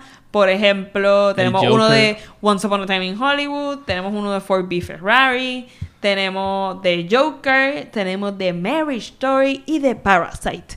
So, si quieren un full view más de alguna pel- película que les haya gustado o no les haya gustado, pueden escucharnos. Nosotros hacemos deep dives de la película y hacemos análisis ahí, algunos mejores que otros, pero profundizamos, damos spoilers, damos opiniones de escenas específicas, que yo creo que eso está gufiado. Poder, más allá de decir si me gustó o no me gustó, pues poder ver y crear una conversación de la película, el tema, reflexionar. sobre Analizarlo que- un poco más como un texto y Claro. empezar a adentrarnos más en comparaciones que mientras relajamos y toda la madre, pero Claro, seguimos analizando. al final del día yo creo que el cine se supone que es para eso, o sea, uno reaccionar, hacerte pensar y reflexionar y pues esto es una excelente manera de hacerle un podcast. Literal. Estamos una hora aquí hablando de estas cosas. Hablando esto, iba a decir hablando de shit y después dije, no, no es mierda. pues nada, yo creo que la mayoría sabe de qué se trata el Joker. Eh, pero esta vez el Joker, pues antes de ser lo que conocemos como el Joker, empezamos a ver sus situaciones de vida. Y que supuestamente lo lleva a esto. De eso trata la película. Esta película, eh, ¿te gustó? A mí me gustó mucho. Esta película para mí estuvo buenísima. Es una película comercial diferente, una película de superheroes. O sea, aunque un villano, pero del mundo de los superhéroes. Súper diferente. Me gusta mucho el tema que tocan de la salud mental. Este, y también, o sea, tocan el tema de la salud mental desde parte del individuo y parte de la sociedad y cómo la sociedad trata a estas personas. Este. Que by the way, se me olvidó decir. El director es Todd Phillips, que es el director de la trilogía de The Hangover. Amor, sí. So. Ah, Eso está, me está- a mí me estuvo súper tripioso. Yo, ¿en serio? Él. Pero, yes. a, mí me él. gustó, a mí me gustó mucho la película del Joker y pienso que logró su cometido en el sentido de que pues, el director explicó que él quería hacer una película que tuviera un feeling como artesanal, este, como casi como si lo hubiesen hecho a mano, como que bien, qué sé yo, primitivo, si ponerlo de alguna manera. Y cuando tú la ves, la cinematografía te da ese feeling, la película te da un poco, estás todo como que esta estética como antigua también, como su dirty, eh, tiene un estilo bien, se siente así. Este, obviamente la actuación de Joaquín Phoenix está a otro nivel. Eh, yo creo que fue una película como muchas de este año refrescante porque cogió un género que ya se está sintiendo gaseado como los superhéroes y le dio otro giro más eh, obviamente más dramático, más thriller o, o sea, más un character study este, analizando la psicología de, del Joker. No es una película perfecta, obviamente, pero pienso que es bastante completa, tiene un mensaje que muchas veces pues tiene mensajes pero bien watered down. Esta película para el estándar comercial indaga bastante en el tema y en la crítica social, que eso me gustó un montón. Sí. Este, ¿qué fue lo más que te gustó de la película? Yo pienso que lo más que me gustó fue la actuación, obviamente. Es que es casi como, pues hay que decir que es la actuación porque es lo mejor de la Sí, película. a mí, si quitamos la actuación, que Pero, ajá, fue si excelente, el tema, la crítica social que se hace de la salud mental, creo que A mí- es lo más que me gustó. A mí me gustó la crítica social de la salud mental también, pero me gustó más todavía la crítica social de la desigualdad. Ah, Eh, la desigualdad económica y eso. Obviamente pienso que en este, este mismo año Parasite yo creo que hizo mejor eh, esa parte, pero definitivamente Joker Sí. tiene su estilo y su manera de presentarlo. De que también toca... Y para. Lo cool es que toca también la desigualdad social dentro de la salud mental. Y cómo tú te ves afectado si no eres una persona rica y tienes una enfermedad mental. es verdad. Y, y además de eso, pues obviamente por una película americana de Hollywood eh, tocando este tema bastante así, pues fue algo que no es tan común. O sea, se habla a veces de la, de la pobreza y eso, Sí, lo sí. hemos hablado. Creo que o- podcast, pero- obviamente en Hollywood hay gente con buenas intenciones y yo no creo anyways que el estudio haya hecho esto Claro, claro. de una buena manera El y estudio dijo, un Joker movie. y Vamos por encima. genuino y orgánico, pero los públicos están pidiendo esto y estos temas son los que vendes, así que lo hacen. Sí, ¿y qué fue lo menos que te gustó? Este. Ay. Ok, pues lo menos que me gustó no es lo menos que me gustó de la película. Pero ¿Cómo lo mencioné, lo mencioné en el episodio del Joker. Yo hice una investigación de la esquizofrenia en el cine. Esa fue mi investigación en la universidad. Este, específicamente las películas Shutter, Shutter Island de Martin Scorsese, que es uno de Boom. los directores aquí que está Que- y nominado. Joker está heavily influenced por trabajos de Scorsese, King of Este- Comedy, de Taxi Driver. y Birdman. Y algo que, por lo menos en las personas con esquizofrenia, en el- la, la representación que tienen en el cine, es una súper violenta. Cuando la realidad es que la mayoría de los esquizofrénicos no son violentos. Los síntomas de violencia en los esquizofrénicos son bien pocos los porcentajes de personas que padecen esto y vamos, o sea, si el Joker no era violento, esta película no era la del Joker. Pero siempre que veo estas cosas, pues tengo que volver a criticar, pues películas tan maravillosas como esta, anyways, siguen empujando ese estereotipo de que las personas con problemas mentales son violentas. Y Sí. muchas de nuestras percepciones, o sea, es un dilema de que si el, el- o sea, si nosotros aprendemos del cine o el cine aprende de la sociedad, y yo creo que es un proceso mutuo. O sea, el cine lo crea gente de la sociedad y nosotros también nos influenciamos por cosas que aparecen en el cine. So, nada, como que no es de la película, pero siempre que pues tengo el chance de hablar de estas cosas, pues creo que es importante tener eso en mente. Estas no son las mayoría de las personas con problemas mentales, anyway, ocurre, pero es una representación Sí. que esto es una ficción, o sea, al fin y al cabo, y tenemos que entender eso. Pienso que tienes razón y el Joker, por lo menos, ¿verdad? Dentro de que ya, ok, pues sí, pues plantearon y yo pienso que lo hacen, muchas películas usan la enfermedad mental porque es más fácil justificar, ah, pues esta persona es un asesino porque está loco o tiene esta enfermedad mental.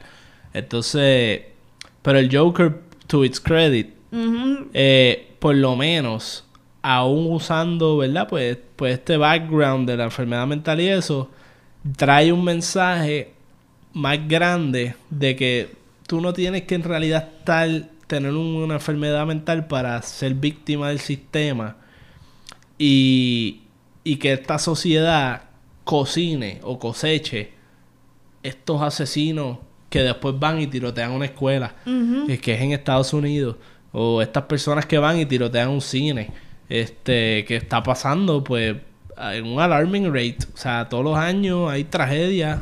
O El de, lo- el de Florida con el club gay, en la iglesia aquella este, afroamericana, de la comunidad afroamericana, una, una iglesia judía también.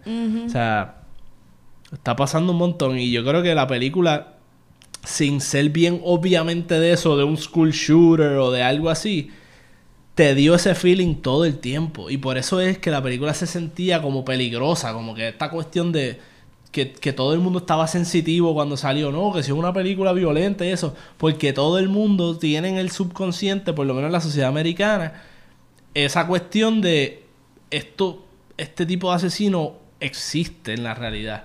Y no necesariamente, pues, puede que tengan este, enfermedades mentales, pero que no es eso lo que lo, lo- el planteamiento de la película. Y, y eso por lo menos, pues aunque Sí, sí, sí. ciertamente el asesino puede tener enfermedad mental, pero eso no fue lo que lo llevó. Sí, sí, sí. Fue la combinación de cosas.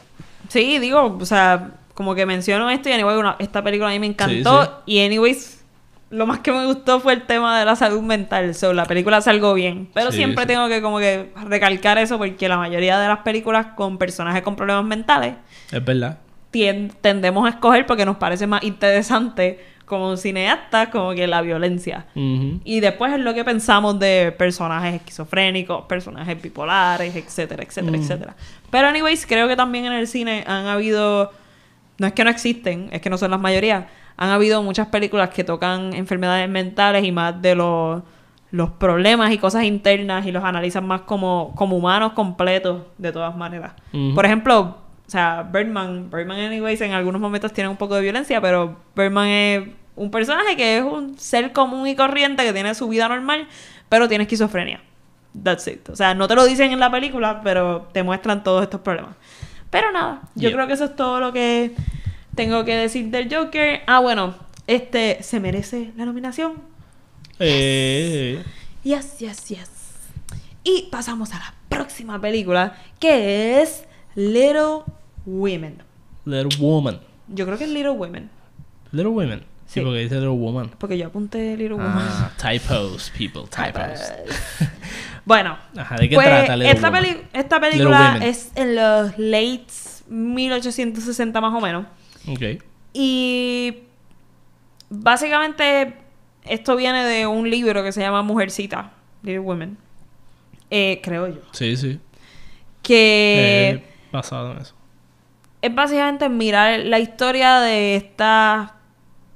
Ahí dice tres hermanas, pero... Son no son... hermanas. Exacto, son cuatro hermanas. Ella y sus tres hermanas. Exacto. En Massachusetts. La Y- protagonista y sus tres hermanas. Y todos los eventos que hacen que ellas se vayan, vayan creciendo y convirtiéndose en quienes son. Sí, es Más como... nada, es la historia de ella. Es como un quadruplet biopic coming of age movie thing. Sí. eh, la directora es Greta Gerwig, que fue también la directora de Lady Bird, que la nominaron el año pasado como este para Best Picture. Este. No, no fue el año pasado. ¿No? No, Lady Bird. 2017, porque Sí. estábamos en New York, sí. ¿Sabes Eh. por qué no fue el año pasado? Porque estuvo bien buena. Y el año pasado, bien pocas películas estuvieron así de buenas. Diablo, sí. Pues básicamente, te gustó y la recomiendo. Me gustó, vamos. Como que me la disfruté. Pero no la recomiendo. O sea, es un Oscar bait. Es una película que pues me, me entristece porque Lady Bird fue una película, la otra película de ella, fue una película que tenía pinta de Oscar bait. Parecía que iba a ser una leña. Dramática moselgón. Y estuvo súper cool. Estuvo como buena. que bien llevadera. Uno decía, diablo, el que hizo, la, la que hizo esta película, tú sentías que fue algo bien personal y por ende bien cool, como que bien real, mano, que esta película está chévere, tiene diferentes emociones, no es un moselgón ahí para que llores y ay, dale premios y entonces esta, aunque tenía ese lightheartedness y, y ciertamente escenas cool y eh, romances y cosas chéveres. Y, uno, y tenía mensajes y cosas interesantes, pero la película en sí se sentía bien medio melodramática, como que, ay, vamos a ver este corillo de actrices famosas vestidas en ropa de época, siendo como que cool o whatever, no sé, como que Emma Watson no me gustó en la película, no es su culpa, pero el personaje, whatever, no, eso soy yo, pero pues, no sé. Eh, a mí me gustó la película.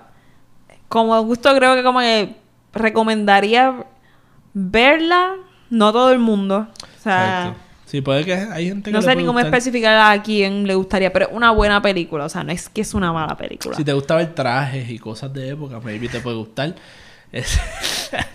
Wow. si te gustan la- las cosas de romance y amor y desamor, maybe te puede Sí, gustar. bueno, estaba. Este. Fíjate, hablando y si eres de- como que bien... hablando como- de si lo te más- gustó Suffragettes, ¿saben esa película? Como, Ay, no, Suffragettes es otra Como cosa. Women Fighting, Sí, medio pero cheesy. Para mí, Esta estuvo tiene de mejor. eso. Para mí, esto estuvo mejor que Suffragettes. Estuvo mejor, pero tiene de eso. Este. Meryl Streep fue otra que salió. A Augusto no le gusta Meryl Streep. A mí tampoco me encanta. Digo, yo he o visto... sea, es, es buenísima, cosas de ella pero... joven y me Exacto. gusta. Es más que no, sí- nos gusta que la usen aquí como token de... Es que a ella la ponen ahora y ella lo único que hace es ser Meryl Streep. En The Post le metió. Pero muchas veces lo que hacen es ponle maquillaje y un traje y es una mujer poderosa y ya. Y olvídate. Eso, pero eso Sí. pasa con muchos actores ya. Robert De Niro uno que Irishman no tanto, pero muchas veces es como una caricatura de sí mismo ya. Este, hace como que el mismo tipo de actuación. O sea, tienen unos talentos brutales, pero ya son tan famosos que los contratan para ser ellos. ¿Me entiendes? Sí. Digo, Meryl Streep aquí no era ella. No era ella, en, no era este, ella. en este sí que no. Sí, pero, no. ajá. pero ya le tengo como cosita por eso. So, cada vez que la veo ya estoy como dañado, pues. ¿Qué puedo hacer? Ella como persona es súper cool y lo what she stands for y todo. Pero no sé, no soy fan de ella. Entonces, ¿qué es lo más que te gustó de la película? Uh, no sé contestar tú primero lo que pienso. Este... yo tampoco sé. ok, ok, pues puedo decir, si quieres. Yo iba a tirar algo ahí, pero zumba. Bueno, bueno. Piedra, papel y tijera, o hay que lo diga. Pero, papel y tijera. Puede papel y tijera. Ah, ya, ya, ya. Mierda, me ganó con tijera y yo papel. Oye, eso es que ganaba Digo, mierda, no. Gané yo. No. Dale, sí, dilo. Sí. Ah. Sí, por eso me toca. Debería ser al revés. este, ok. A mí me gustó de la película eh, la protagonista. Me gustó que era una personaje que no, no tenía... O sea, que tenía esta convicción de lo que era el matrimonio para una época, pues que el matrimonio pues tenía una visión bien particular. Este, no quiero, es que no quiero dar spoilers, pero Sí. me gusta la relación de ella con el, con, ¿verdad? El que es como medio pareja, la relación esta con el muchacho Timothy Ch- Chalamet, Chalamet, Ah. Chalamet. Es el de, el de Call Me By Your Name. y de Lady Bird. Eh, me gustó, la relación de ellos dos me gustó, me gustó mucho eh, Florence Pugh, la de Midsommar, sale aquí. Creo que hace el papel de hermana media bicha super cool. Este y me gustó mucho la fotografía, la- el estilo, o sea, los colores, me gustaron, me gustó mucho el vestuario, estuvo brutal. Eh, los trajes de, de, de, de alta alcurnia que tenía Florence Pugh estaban brutales. Este pues me gust- esas son las cosas que me gustaron y, y obviamente pues hay escenas nítidas en la película y la cuestión pues de, de, de ella como escritora, la protagonista y su pasión y que cada hermana tenía una habilidad artística. No, pues me gustó que la película te creó mucho el feeling de una niñez y de una Sí. crianza. Como que ver A mí, eso estuvo nítido. a mí me gustó mucho cómo se da lo de las hermanas y verlas crecer y todas estas cosas de las peleas, las no peleas, el estar juntas, el salir, el quiénes sí, quiénes no. Eh, estuvo súper interesante. Este, me gustó mucho la actuación de la mamá. Me gustó más que Habla en el micrófono. eh, me gustó mucho la actuación de la mamá y me gustó más que inclusive que ella sale en Mary Story como la abogada. Ah, sí, me gusta más su actuación aquí que en Mary más. Story. Buenísima. Y no está nominada por esta, ¿verdad? No, está nominada por Mary Story, pero Story. no, no por Little Women. Sí. Eso Este- no, la misma actriz, pero fue mejor en esta que en esa. Sí. Para supporting. Y a mí me gustó mucho también que hablan, que hablan, tocan mucho el tema del matrimonio y y, las dif- y los diferentes tipos de matrimonio y como que estos tipos de... Una peli- es una película feminista que... Que por eso es que está en... Por eso es que está en los Oscars, by the way. Sí, y porque Este- lo dirigió este, Greta Gerwig. Que- exacto. Que es como que una mujer directora buena. Es para y de- Es el go-to Sí, ahora, es para parece. decir como que, mira, tenemos una mujer aquí directora, by the way, para que sepi. Aunque Sí. no la nominamos para mejor directora, pero está ahí. Está ¿Verdad ahí. es? ¿Verdad es? Está ahí. Háganlo bien, chicos. Este. Que, que es más que creo que para no tener problemas No con los Oscars. issues, Digo, es una buena película y todo, pero. Sí, podemos Midsommar Oz. Midsommar Hello. Oz está mejor. Lighthouse, The Two Popes, me gustó más. ¿verdad? Este- Por lo menos es mi gusto, mano. Y- Pienso Knives Out estuvo mejor. No es que ella no, no se merece todo lo que tiene, esa tipa está demasiado dura, pero ajá. Este. Y nada, como que esta cosa de cómo son los distintos matrimonios y las distintas visiones de sus hermanas. Y también el hecho de que cada una tiene sus sueños. Y cómo en esta sociedad pudieron o no pudieron alcanzar alguno de sus sueños es interesante. Y los diferentes, las diferentes maneras de amar. Y eso está cool. Y, y cómo algunas personas hacen com- ciertos compromisos y otras no. Y cómo eso afecta a ciertas personas. Y pues que no queremos dar spoilers, Sí, sí, pero sí. está bien nítido el y como también tocan eso. temas de dentro de los matrimonios, la inconformidad, el, el uno querer estar más, cagar más arriba el culo. O sea, como que. Y, y todas estas dualidades que yo creo que sentimos todos, o sea, eso no es nuevo, somos seres bien inconformes. Y tenemos algo, no tenemos algo, y queremos lo otro, y queremos hacer esto. Y esa película toca mucho bien light, o sea, porque no es como que bien deep. Ajá. Pero es interesante uno ver que esos temas están ahí y que uno puede analizarlos y hablar de ellos. Pero lo toca de una manera bien llevadera. Sí. Este, y creo que eso es lo más que me gustó de la película. Y ahora, lo menos que te gustó. Pues la- yo creo que lo mencioné al inicio, que hablé más o menos de pues la cuestión media melodramática.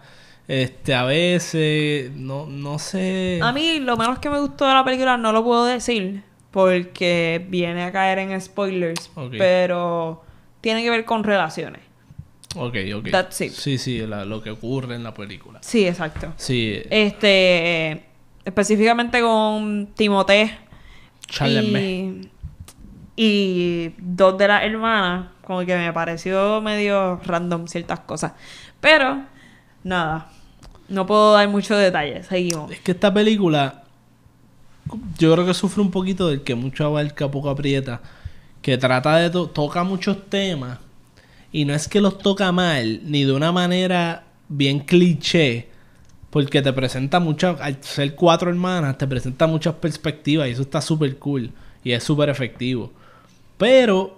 La, está un poco all over the place. Como que vamos para acá, tocamos este tema, vamos para acá. Y entonces tú al final del día, pues te quedas medio, pero ¿de qué se trata esta película? ¿Cuál es la historia que estamos viendo? Entonces, pues son un chorro de escenas. Por eso es que digo, eh, en un momento que lo dije medio despectivamente así para salir del paso, pero lo de que es como para ver a estas actrices en trajes y cosas, porque se sentía como una serie de eventos de la niñez de ella que tocaron un par de temas ahí, pero no hay una historia, un driving force, aunque la protagonista tiene una meta de algo que quiere lograr y, tiene unos amores y unas cosas, pero la película no se siente que está building, creciendo hacia algo en particular. Se siente como, es como media flat y pasan todas estas cosas. De hecho, hay una porción del tercer acto que está brutal. Ahí, en ese momento, yo dije, ah, ok, por eso esta película puede que esté nominada.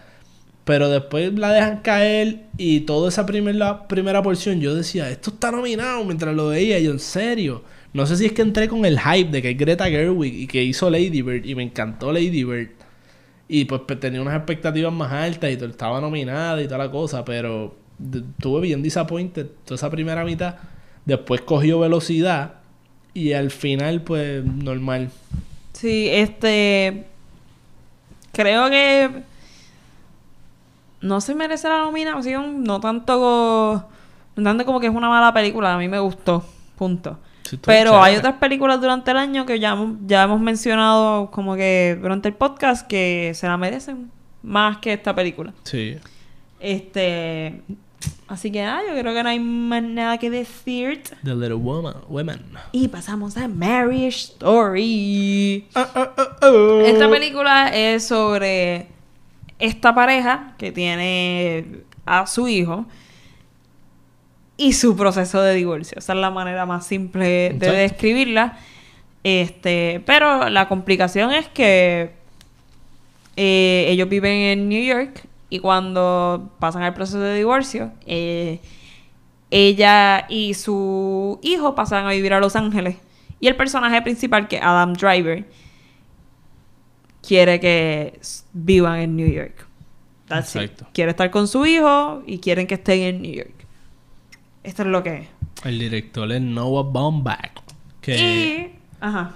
que es spouse de Exacto, es el esposo Gerwig. de Greta Gerwig. Son No sé- un no sé power si couple. no sé si están casados o si son... son- no son pareja. No sé, son pareja, de seguro. Y eh, son un power couple bien brutal. Ellos dicen que se ayudan a escribir y Sí. son como que están todo el tiempo trabajando juntos. Que the way, buscando información para este episodio, vimos que van a hacer una película bien interesante.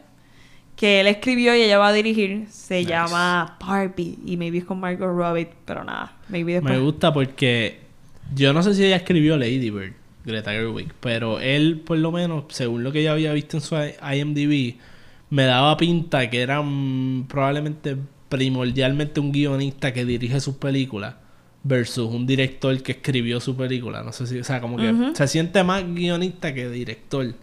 No sé por qué, me dio, leyendo la IMDb como que tiene más créditos, no, no es mucho más, uno o dos más de como escritor que de director, pero pero me gusta que, que no es co-director ni nada, es como que mira, pues yo voy a escribirla y pues ella la dirige. Y eso está cool. Exacto. Este. No tengo tantas películas reconocidas que él haya. No. Que él haya como que escrito. Hay una que creo que estuvo nominada para algo de Squid and the Whale en el 2005. Y. Este. Escribió. eh, hab- hablando de que él es escritor, más, eh, Fantastic. micrófono ahí, quédate ahí. Fantastic Mr. Fox. Ah, sí. Este. Y nada. Bueno, esta película. No hay que decir mucho. Nos gustó. O sea, eso no tengo que ni Yes. preguntar porque esta película nos gustó un montón. Y hicimos un análisis, ese episodio está súper bueno, Sí. el que hicimos de Marriage Story, so pueden ir en confianza a escucharlo, porque ahí hacemos un deep dive de la relación y los protagonistas y qué es un protagonista y antagonista y hacemos un análisis súper brutal. Este, recomiendo que vayan a, si, si vieron la película y pueden ver spoilers y todo, recomiendo que escuchen el podcast. Full Blast. Pero terminen este. Obviamente. No se vayan ahora. Faltan las predicciones, Corillo. Corisho. Y- Miren, pues. Este. A mí me gustó un montón. Creo que. Mi película favorita del año o de mis películas favoritas del año. Este. Y lo más que me gustó. Lo más- o sea, además de las actuaciones que estuvieron buenísimas, lo más que me gustó fue el tema de la paternidad. Y la paternidad y lo injusto que es para el hombre, los procesos de divorcio. Porque esto es parte de la sociedad patriarcal Sí. en la que vivimos.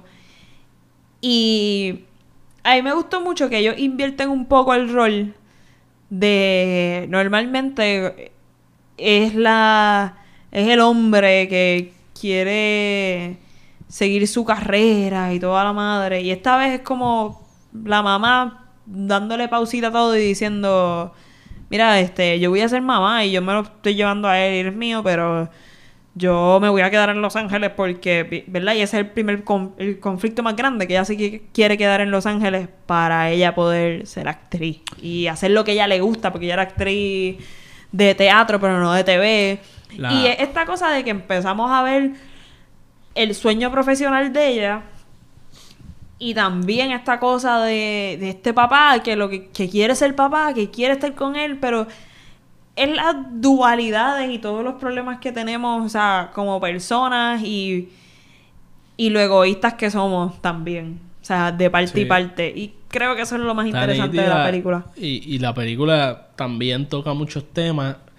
Contrario a Little Women, esta película toca muchos temas, pero de una manera súper concentrada. Es como mucho más coherente porque tiene un plot principal y tiene protagonista y todo, pero toca el tema de la paternidad, toca el tema del divorcio, toca el tema del amor, cómo tú puedes dejar de amar o no dejar de amar, lo complicado del divorcio, de, de estar separados, pero en, todavía depender de uno, de uno y el otro.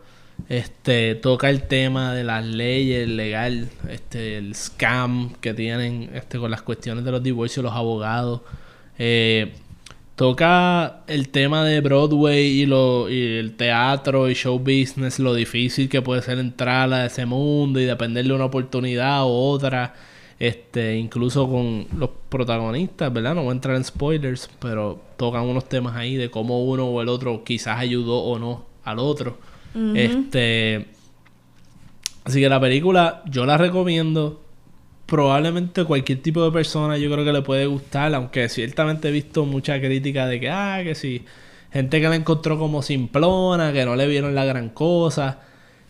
Yo, pues en ese caso no sé, yo siento que es una película súper real, es una película bien eh, este, directa eh, con, con lo que quiere decir es verdad que yo no había, o sea, yo he escuchado comparaciones con otra película vieja, Kramer vs. Kramer. No la he visto completa, pero el otro día vi un- una porción de la película y es verdad que tiene un parecido bien heavy con Meryl Streep, de hecho. Hey, hey, Este, hey. Y, y Dustin Hoffman, que tiene un recortito similar a Adam Driver. pero es una película sobre divorcio también, y estaba súper buena lo que vi. Eh, no la llegué a terminar por diferentes razones, pero Definitivamente cuando vi eso fue un poquito, ah, ok, esto lo han hecho antes. Pero de todas maneras, Marriage Story tenía ciertas diferencias y tenía, y aunque, y se sentía casi como, ok, Kramer vs. Kramer reimagined. Como que visto en otro contexto. eh, más moderno. Con una mujer más moderna. Con un padre más moderno también. Más artístico la cosa. Porque en Kramer vs. Kramer era un tipo bien business, my work, meetings. Este. Así que yo creo que fue como un, un lavadito de cara a esa otra película un poco. Que no, again, no he visto el final, so no sé cómo comparan los finales. Pero me encantó Marriage Story. Sin haber visto aquella, fue algo súper refrescante, súper impactante. Así que creo que de las mejores películas del año, no doubt. Este, entonces, ¿qué fue lo menos que te gustó? O lo más que te gustó de la película. Bueno, lo más que me gustó a mí fue Adam Driver, la actuación de él. Este estuvo a otro nivel. Me gustó en particular este las escenas que eran hay una escena famosa en la película, que es la de la pelea. Es la pelea. Pero a mí me gustó más todas las escenas de ellos dos antes de la antes de la pelea, perdón, le di el micrófono. Antes de la pelea. Porque ellos tienen ta- es ese build-up, esa tensión, casi como de película de mafia, como yo estaba hablando en lo de Irishman, que es esta cosa de que estás hablando de espagueti o de otra cosa, pero todos sabemos que le estás diciendo hijo de puta. Tú sabes, es una cosa bien loca. O sea, no es loca, o sea, es un, es un tool que usan, pero que es el subtexto. Sí. Pero está súper cool, mano, y me encantó verlo, y es algo que no se hace mucho en el cine comercial y qué sé yo, creo que, que, que es lo que más valor le puede añadir a una pieza. Sí, mano. Porque hace a la audiencia descubrir el tema mientras lo ves y te Sí, sientes yo he más- escuchado a gente diciendo como que, ay, eran ellos ahí. Hablando de cosas y yo, pues, diablo, no estabas entendiendo las peleas que se estaban dando en las conversaciones sencillas. Exactamente. Este, a mí me gustó un montón la película y ya mencioné ahorita que lo más que me gustó es el tema de la paternidad. Este, que by the way, hay una escena específica al inicio que ella ella como que está hablando con él y son de estos primeros encuentros después de Mm. que ellos como que ya nos vamos a separar y estamos todavía No en nuestra spoilers. casa. No, o sea, no, no Ah, es por si acaso, por si acaso. Este, pero que ella como que pasa de, de un cuarto a otro y el cuarto tenía luz y pasa de repente a las sombras y ahí es donde empezamos a ver que empieza a llorar. Ah, sí, Esa- sí, nítido. ese uso de iluminación para cambiar el mood de ella estuvo bien bueno. So, si no la has visto o si la has visto y pueden volver a rewatch ese momento, buenísimo. Este, lo menos que me gustó fue precisamente el snippet y el al cantito que van a usar para hablar de la supporting actress Este, que es esta parte donde la abogada empieza a dar un speech sobre sobre la mujer Y parenthood. y parenthood y bla bla bla que es un speech en el que yo creo completamente pero lo encontré bien forzado y clichoso that's Sí. it Es verdad, yo creo que eso puede ser. Si tengo que hablar de lo que no me gustó, creo que maybe eso es una de las cosas. Este, que maybe no me gustó. Este. Mano, pero es que es una película que. Salvo yo irme al nitpicking de que esta toma en particular, el Eso ángulo fue lo no me único que no me fascinó. gustó. O sea, te puedo decir, puedo decirte, mira, una crítica bien zángara que tengo es que yo soy una persona bien no tolerante de escenas random que, como que, por ejemplo, en esta película ellos son artistas y pues hay escenas de ellos, de ella actuando en una obra y toda esta cosa. Pues entiendo que te crea mood y que te da cosas, pero a mí en lo personal no soy fan de como que ver obras en películas. No sé por qué. Es como un pet peeve que tengo que no, no lo paso. Y esta, y pues eso y, pu- y pues eso es algo que no me gustó, pero sabes que para as far as obras en películas go, está bastante bien hecho.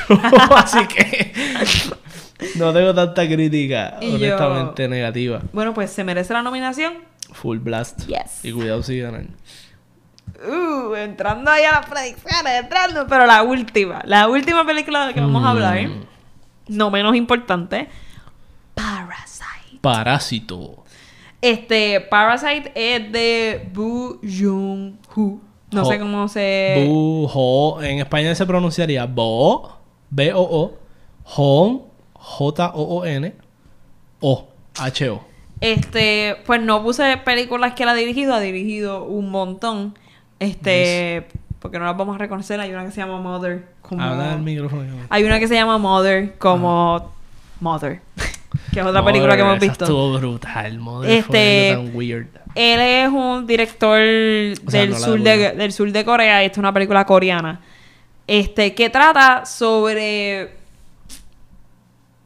esta familia pobre y cómo empiezan a infiltrarse y me- infiltrarse no, porque Sí, no sí. es Básicamente. Sí, a meterse en la vida de esta familia rica y todas las desigualdades también que hay, que es un tema bien primordial entre los ricos y los pobres. Pero que también, También los discutimos. Eso sí que fue un episodio bien como que de hablar del tema de la película. Nosotros hablamos de Parasite en el episodio, creo que fue el anterior, actually. Así que pueden ir a escuchar ese también, que también está sólido. Éramos nosotros hablando, pues.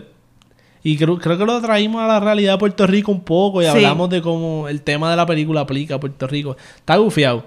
Así que pueden ir a escuchar ese. Este, pero sí, Parasite toca el tema de la desigualdad.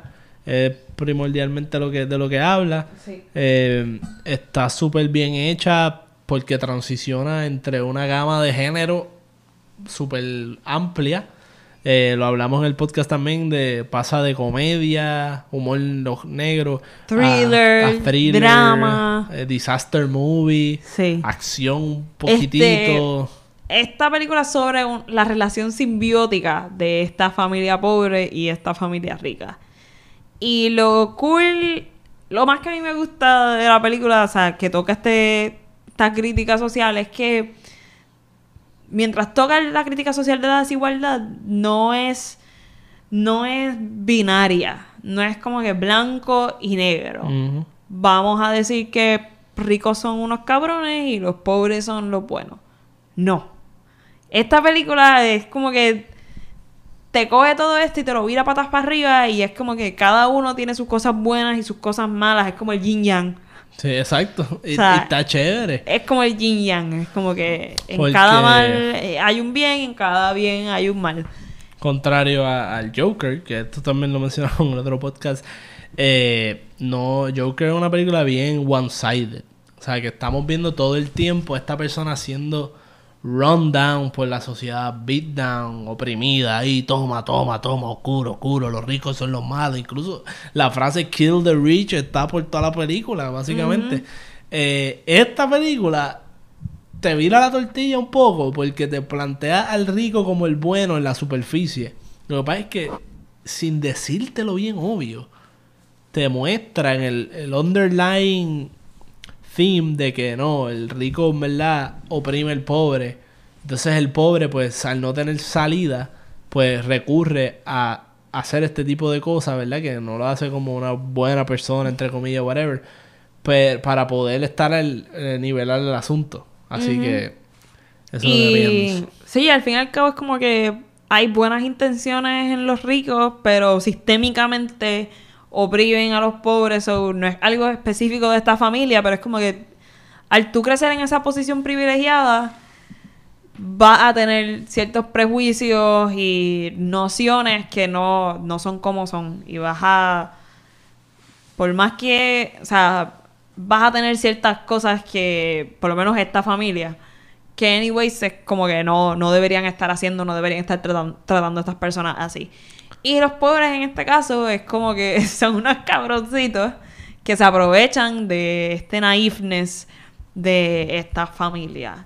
Y empiezan a josear básicamente para ellos poder tener lo suyo, pero eso no implica que está bien. Como que te lo ponen inclusive en la película, creo que pasa en juicio a que, hacia que eso está mal. Y yo pienso, esta película súper recomendada. Claro, tienes que leer el subtítulo, whatever. Sí, pero... Como, como dijo el director, si pasan la barrera de los subtítulos, la verdad es que van a empezar a poder ver mejores películas más allá del cine estadounidense. Y algo que no te haya gustado, Gusto. No, obligado. Yo pienso que lo hablamos en el otro podcast. Yo creo que el final, pues no me encantó como la ejecución. contigo. El final estuvo bien como lo hici- la Lo que pasó, lo que no me encantó fue la ejecución. Los dos lo hablamos y estábamos Sí. de acuerdo con eso. Que básicamente era la cuestión de que, ah, pues quedó un poco muy teatral y un poco medio, eh, medio weird Sí, como no lo sé. presentaron. No sabemos cómo describirlo bien, pero, o sea, en el episodio lo hablamos más a fondo de que esa ejecución final, el final estuvo chévere, no la ejecución. Y para cerrar, ¿crees que se merece la nominación? Obviamente. Yes, yes, yes. Ok, entrando a la cuestión de las nominaciones y quién creemos que va a ganar y todo ese asunto. Hmm. Tenemos nominado para el lead actor Antonio Banderas por Dolor y Gloria, Pain and Glory, la película de Almodóvar, español. Tenemos Leonardo DiCaprio por Once Upon a Time in Hobilus, Adam Driver por Marriage Story y Joaquín Phoenix for The Joker. No sé por qué me volví británico. Y tenemos Jonathan Price de The Two Popes. Y, ¿Quién se lleva el bizcochito? bueno, para mí, quien se debería llevar el bizcochito, eh, Adam Driver. Ok. Pienso que se lo va a llevar Joaquín Phoenix y de todas maneras se lo merece. Es más un como que gusto mío. Pero creo que se lo lleva Joker y Adam Driver me gustaría que se lo ganara. Yo pienso lo mismo, bueno, no sé, yo pienso lo mismo de, en términos de predicción. Creo que va a ganar Joaquin Phoenix, ganó en los SAG Awards, que pues básicamente son un big crowd de los que van a estar votando ahora. Anyway, así que, ¿verdad? Pienso yo, eh, la mayoría de los Oscar Academy members son actores. Y- Como gane Leonardo DiCaprio me voy a encabronar. No, digo, DiCaprio le metió, pero tampoco Sí, para pero eso. ni me va a molestar. Eh, a- alguien que he escuchado mucho a la gente decir, sorprendentemente, Antonio Banderas, que le metió durísimo en la película. A Yo mí no, no soy mega película. fan de la película Pain and Glory, pero Antonio Banderas le metió súper bien. Pero lo que pasa es que Joaquín Phoenix y Adam Driver la botaron del parque. Son dos actuaciones bien diferentes, y al- pero están al mismo nivel. Adam Driver fue un performance bien real. El actor se nota que buscó dentro de sí mismo para traer algo bien personal. Versus Joaquín Phoenix, que probablemente también cogió de sus propias experiencias y todo, pero hizo más una transformación. Y era como un performance mucho más físico.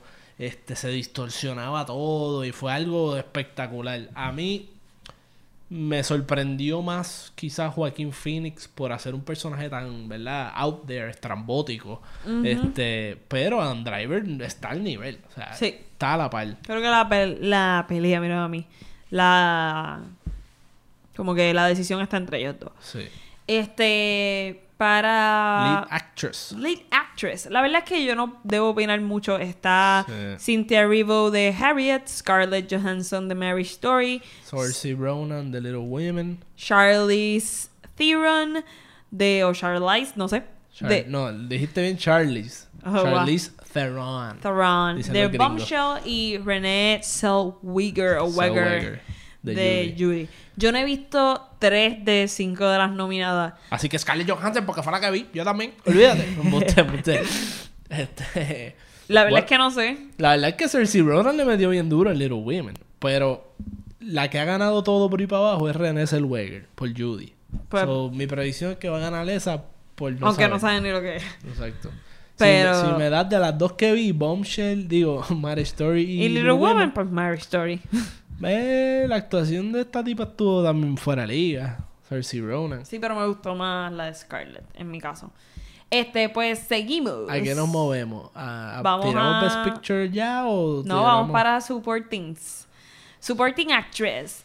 Eh, Kathy Bates de Rachel Jewell, Laura Dern de Mary Story, Scarlett Johansson de Jojo Rabbit, Florence, Florence Pugh de Little Women y Margot Margot, Robbie de Bombshell. No he visto Bombshell, no he visto Richard Jewell y de las tres que vi, creo que... se- Ay, déjame verlas, por favor. Me quitó, me quitó la Es que lista estoy y yo... monitoreando algo aquí del audio. Diante. No sé. Creo que la de Florence Pugh. Florence Pugh, acho, olvídate de Florence eso. Pugh. Le metió, le metió. Hizo, hizo bicha mejor que todas las bichas. Que vaya a ver, Florence Pugh se, debe, se debía ganar el lead actress en Midsommar, pero no la nominaron. Seguimos. Supporting Actor. Tom Hanks, A Beautiful Day in the Neighborhood. No la vi. Anthony Hopkins, The Two Popes. Ok, la vi. Al Pacino, The Irishman. Joe Pesci, The Irishman. Brad Pitt, Once Upon a Time in Hollywood. Como. No sé. Este.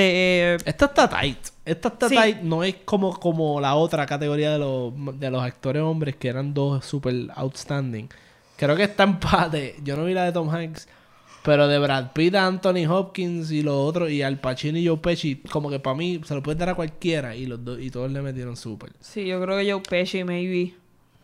Pero Joe Brad Pe- Pitt ah. se ganó la de esa. O Creo. sea, Brad Pitt se ganó el SAG. A mí personalmente el más que me gustó de esto, yo creo que es Anthony Hopkins en The Two Popes. Le metió. El tipo metió. se convirtió en ese, en ese tipo. O sea, no hay de otra.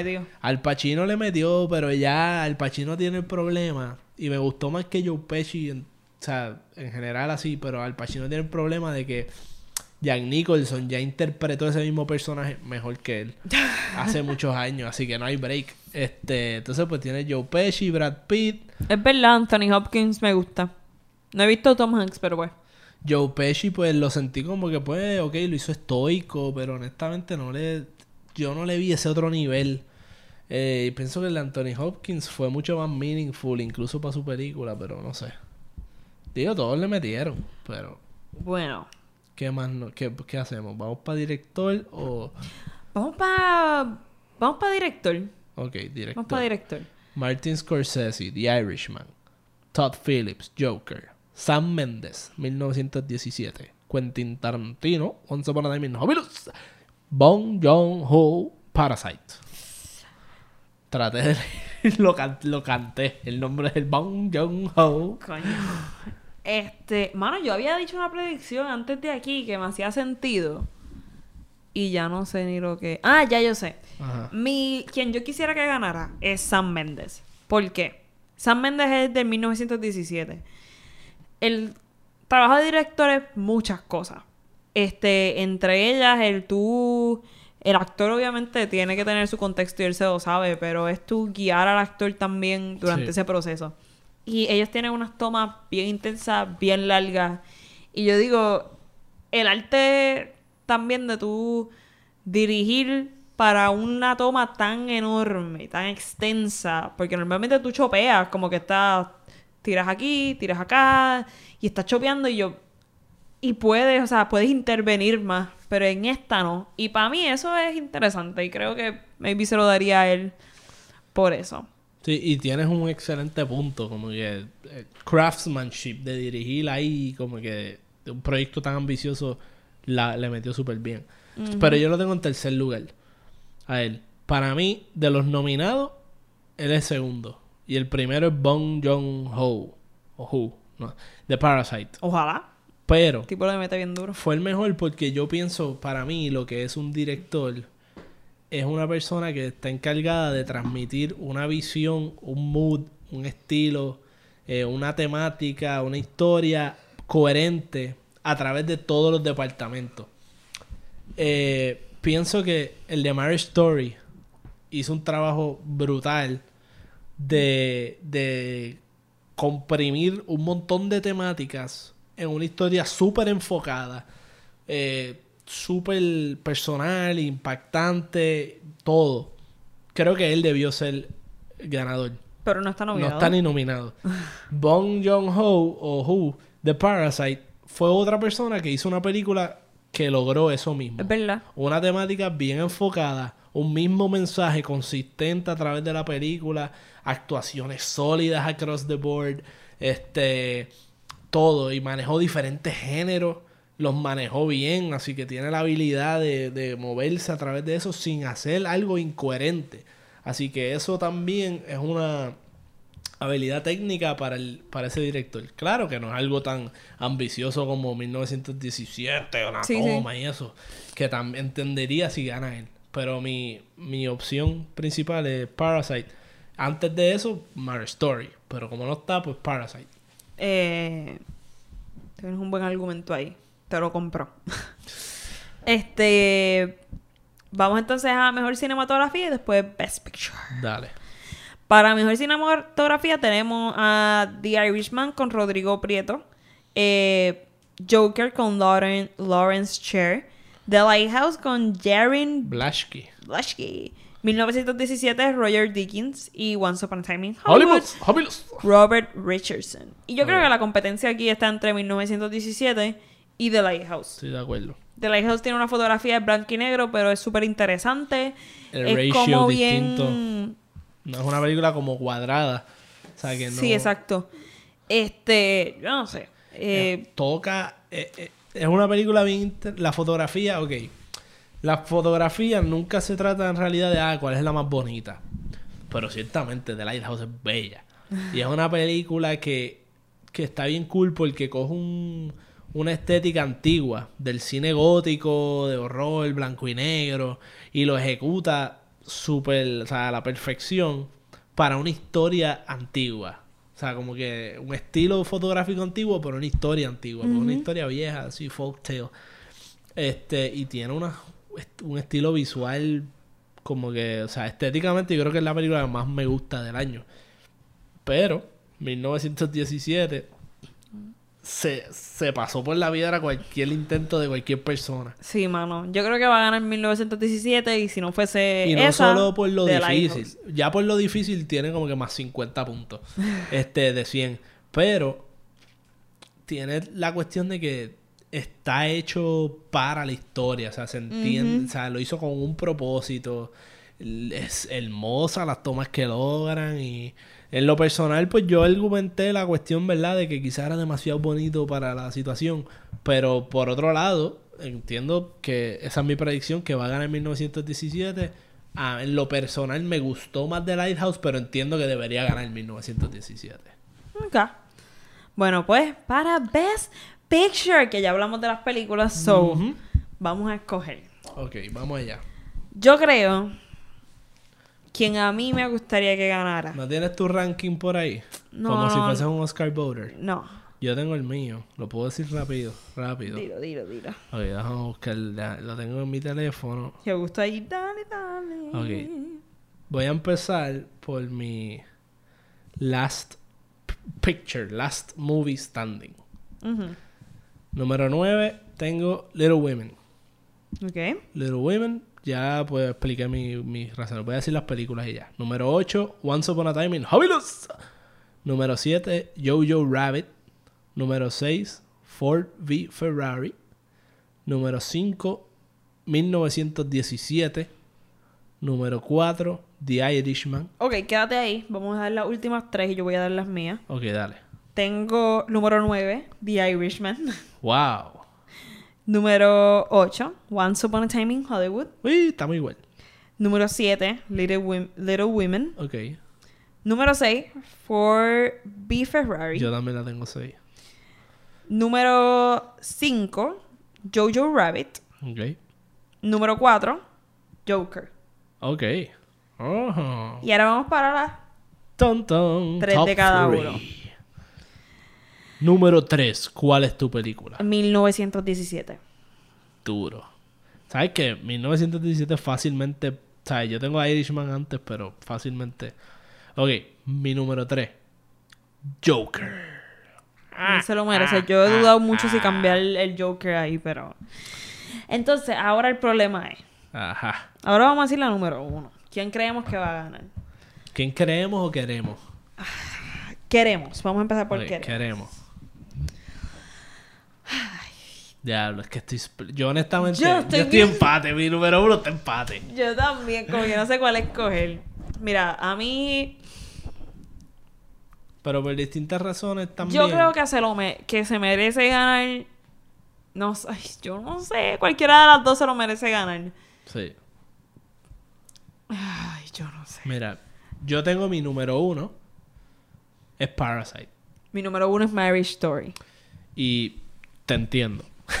Porque yo también quiero que Marriage Story... Story me, impactó mucho más de inicio. Pero tengo que admitir que después de ver Kramer vs. Kramer un poco y, y reflexionar sobre las películas, creo que Marriage Story es una película que quizás me, me impactó mucho a mí en lo personal y, y la cuestión, maybe hasta influencie como que mis propias cosas que quiero hacer porque me co- conectó conmigo. Pero... Y me inspiró. Es que Parasite... Pero Parasite es una película tan completa, mano. Mano, sí. Que me remonta a cuando salió Spotlight en su debido momento. Que no era una película que tenía algo en particular outstanding, pero era casi perfecta. A mí Parasite lo que me hace dudar es lo que dijimos del final, pero Es. Parasite es una película, me gustaría que ganara Parasite. Sí. O sea, de, ver- de verdad, de verdad, aunque tengo Marriage Story, me gustaría que ganara Parasite porque Sí. entiendo que es mucho más original.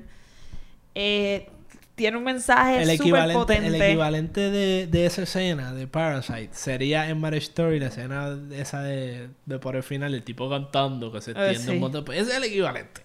Mira, ¿sabes qué? Que gane, que gane, ojalá gane Parasite. Sí. Ahora, creo que no sé si ganen o Marriage Story o Parasite. Mira, por no tengo son- idea. como es la votación y el asunto, no me sorprendería que gane un Marriage Story. Porque yo creo que Marriage Story no es la número uno de, de muchos. Yo creo me- que, que primero, sabes- que yo creo que el number one vote se lo están peleando 1917 y Parasite. Pero como Parasite no está nominada para Foreign, a mí no me sorprendería que Parasite gane ahora por esa misma razón. por esa misma razón. Porque Bueno. no sea la número uno de mucha gente y sea como el número dos, número whatever y cosas así. Pero no sé, la verdad es que no sé. Pero yo me imaginaría que el top. Bueno, bueno, bueno. La madre del, del Academy Member que, es- que ponga en el top 5 a Quentin Tarantino con Once Upon a Time in Hollywood. Que no te extrañe. No me extraña extrañe porque que tiene su, cult- tiene su cult following, le cae bien a todo el mundo. Es un Hollywood darling. Eso es un contest, un contest local de amiguismo. Y no me sorprendería en lo absoluto que gane Tarantino por consecuencia y por mal sistema de votación. Sí. Mano, eso es un bad trip.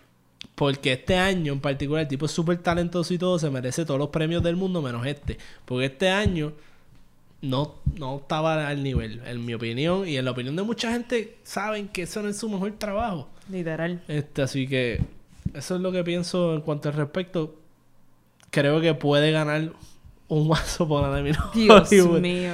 Pero creo que va a ganar mi predicción oficial.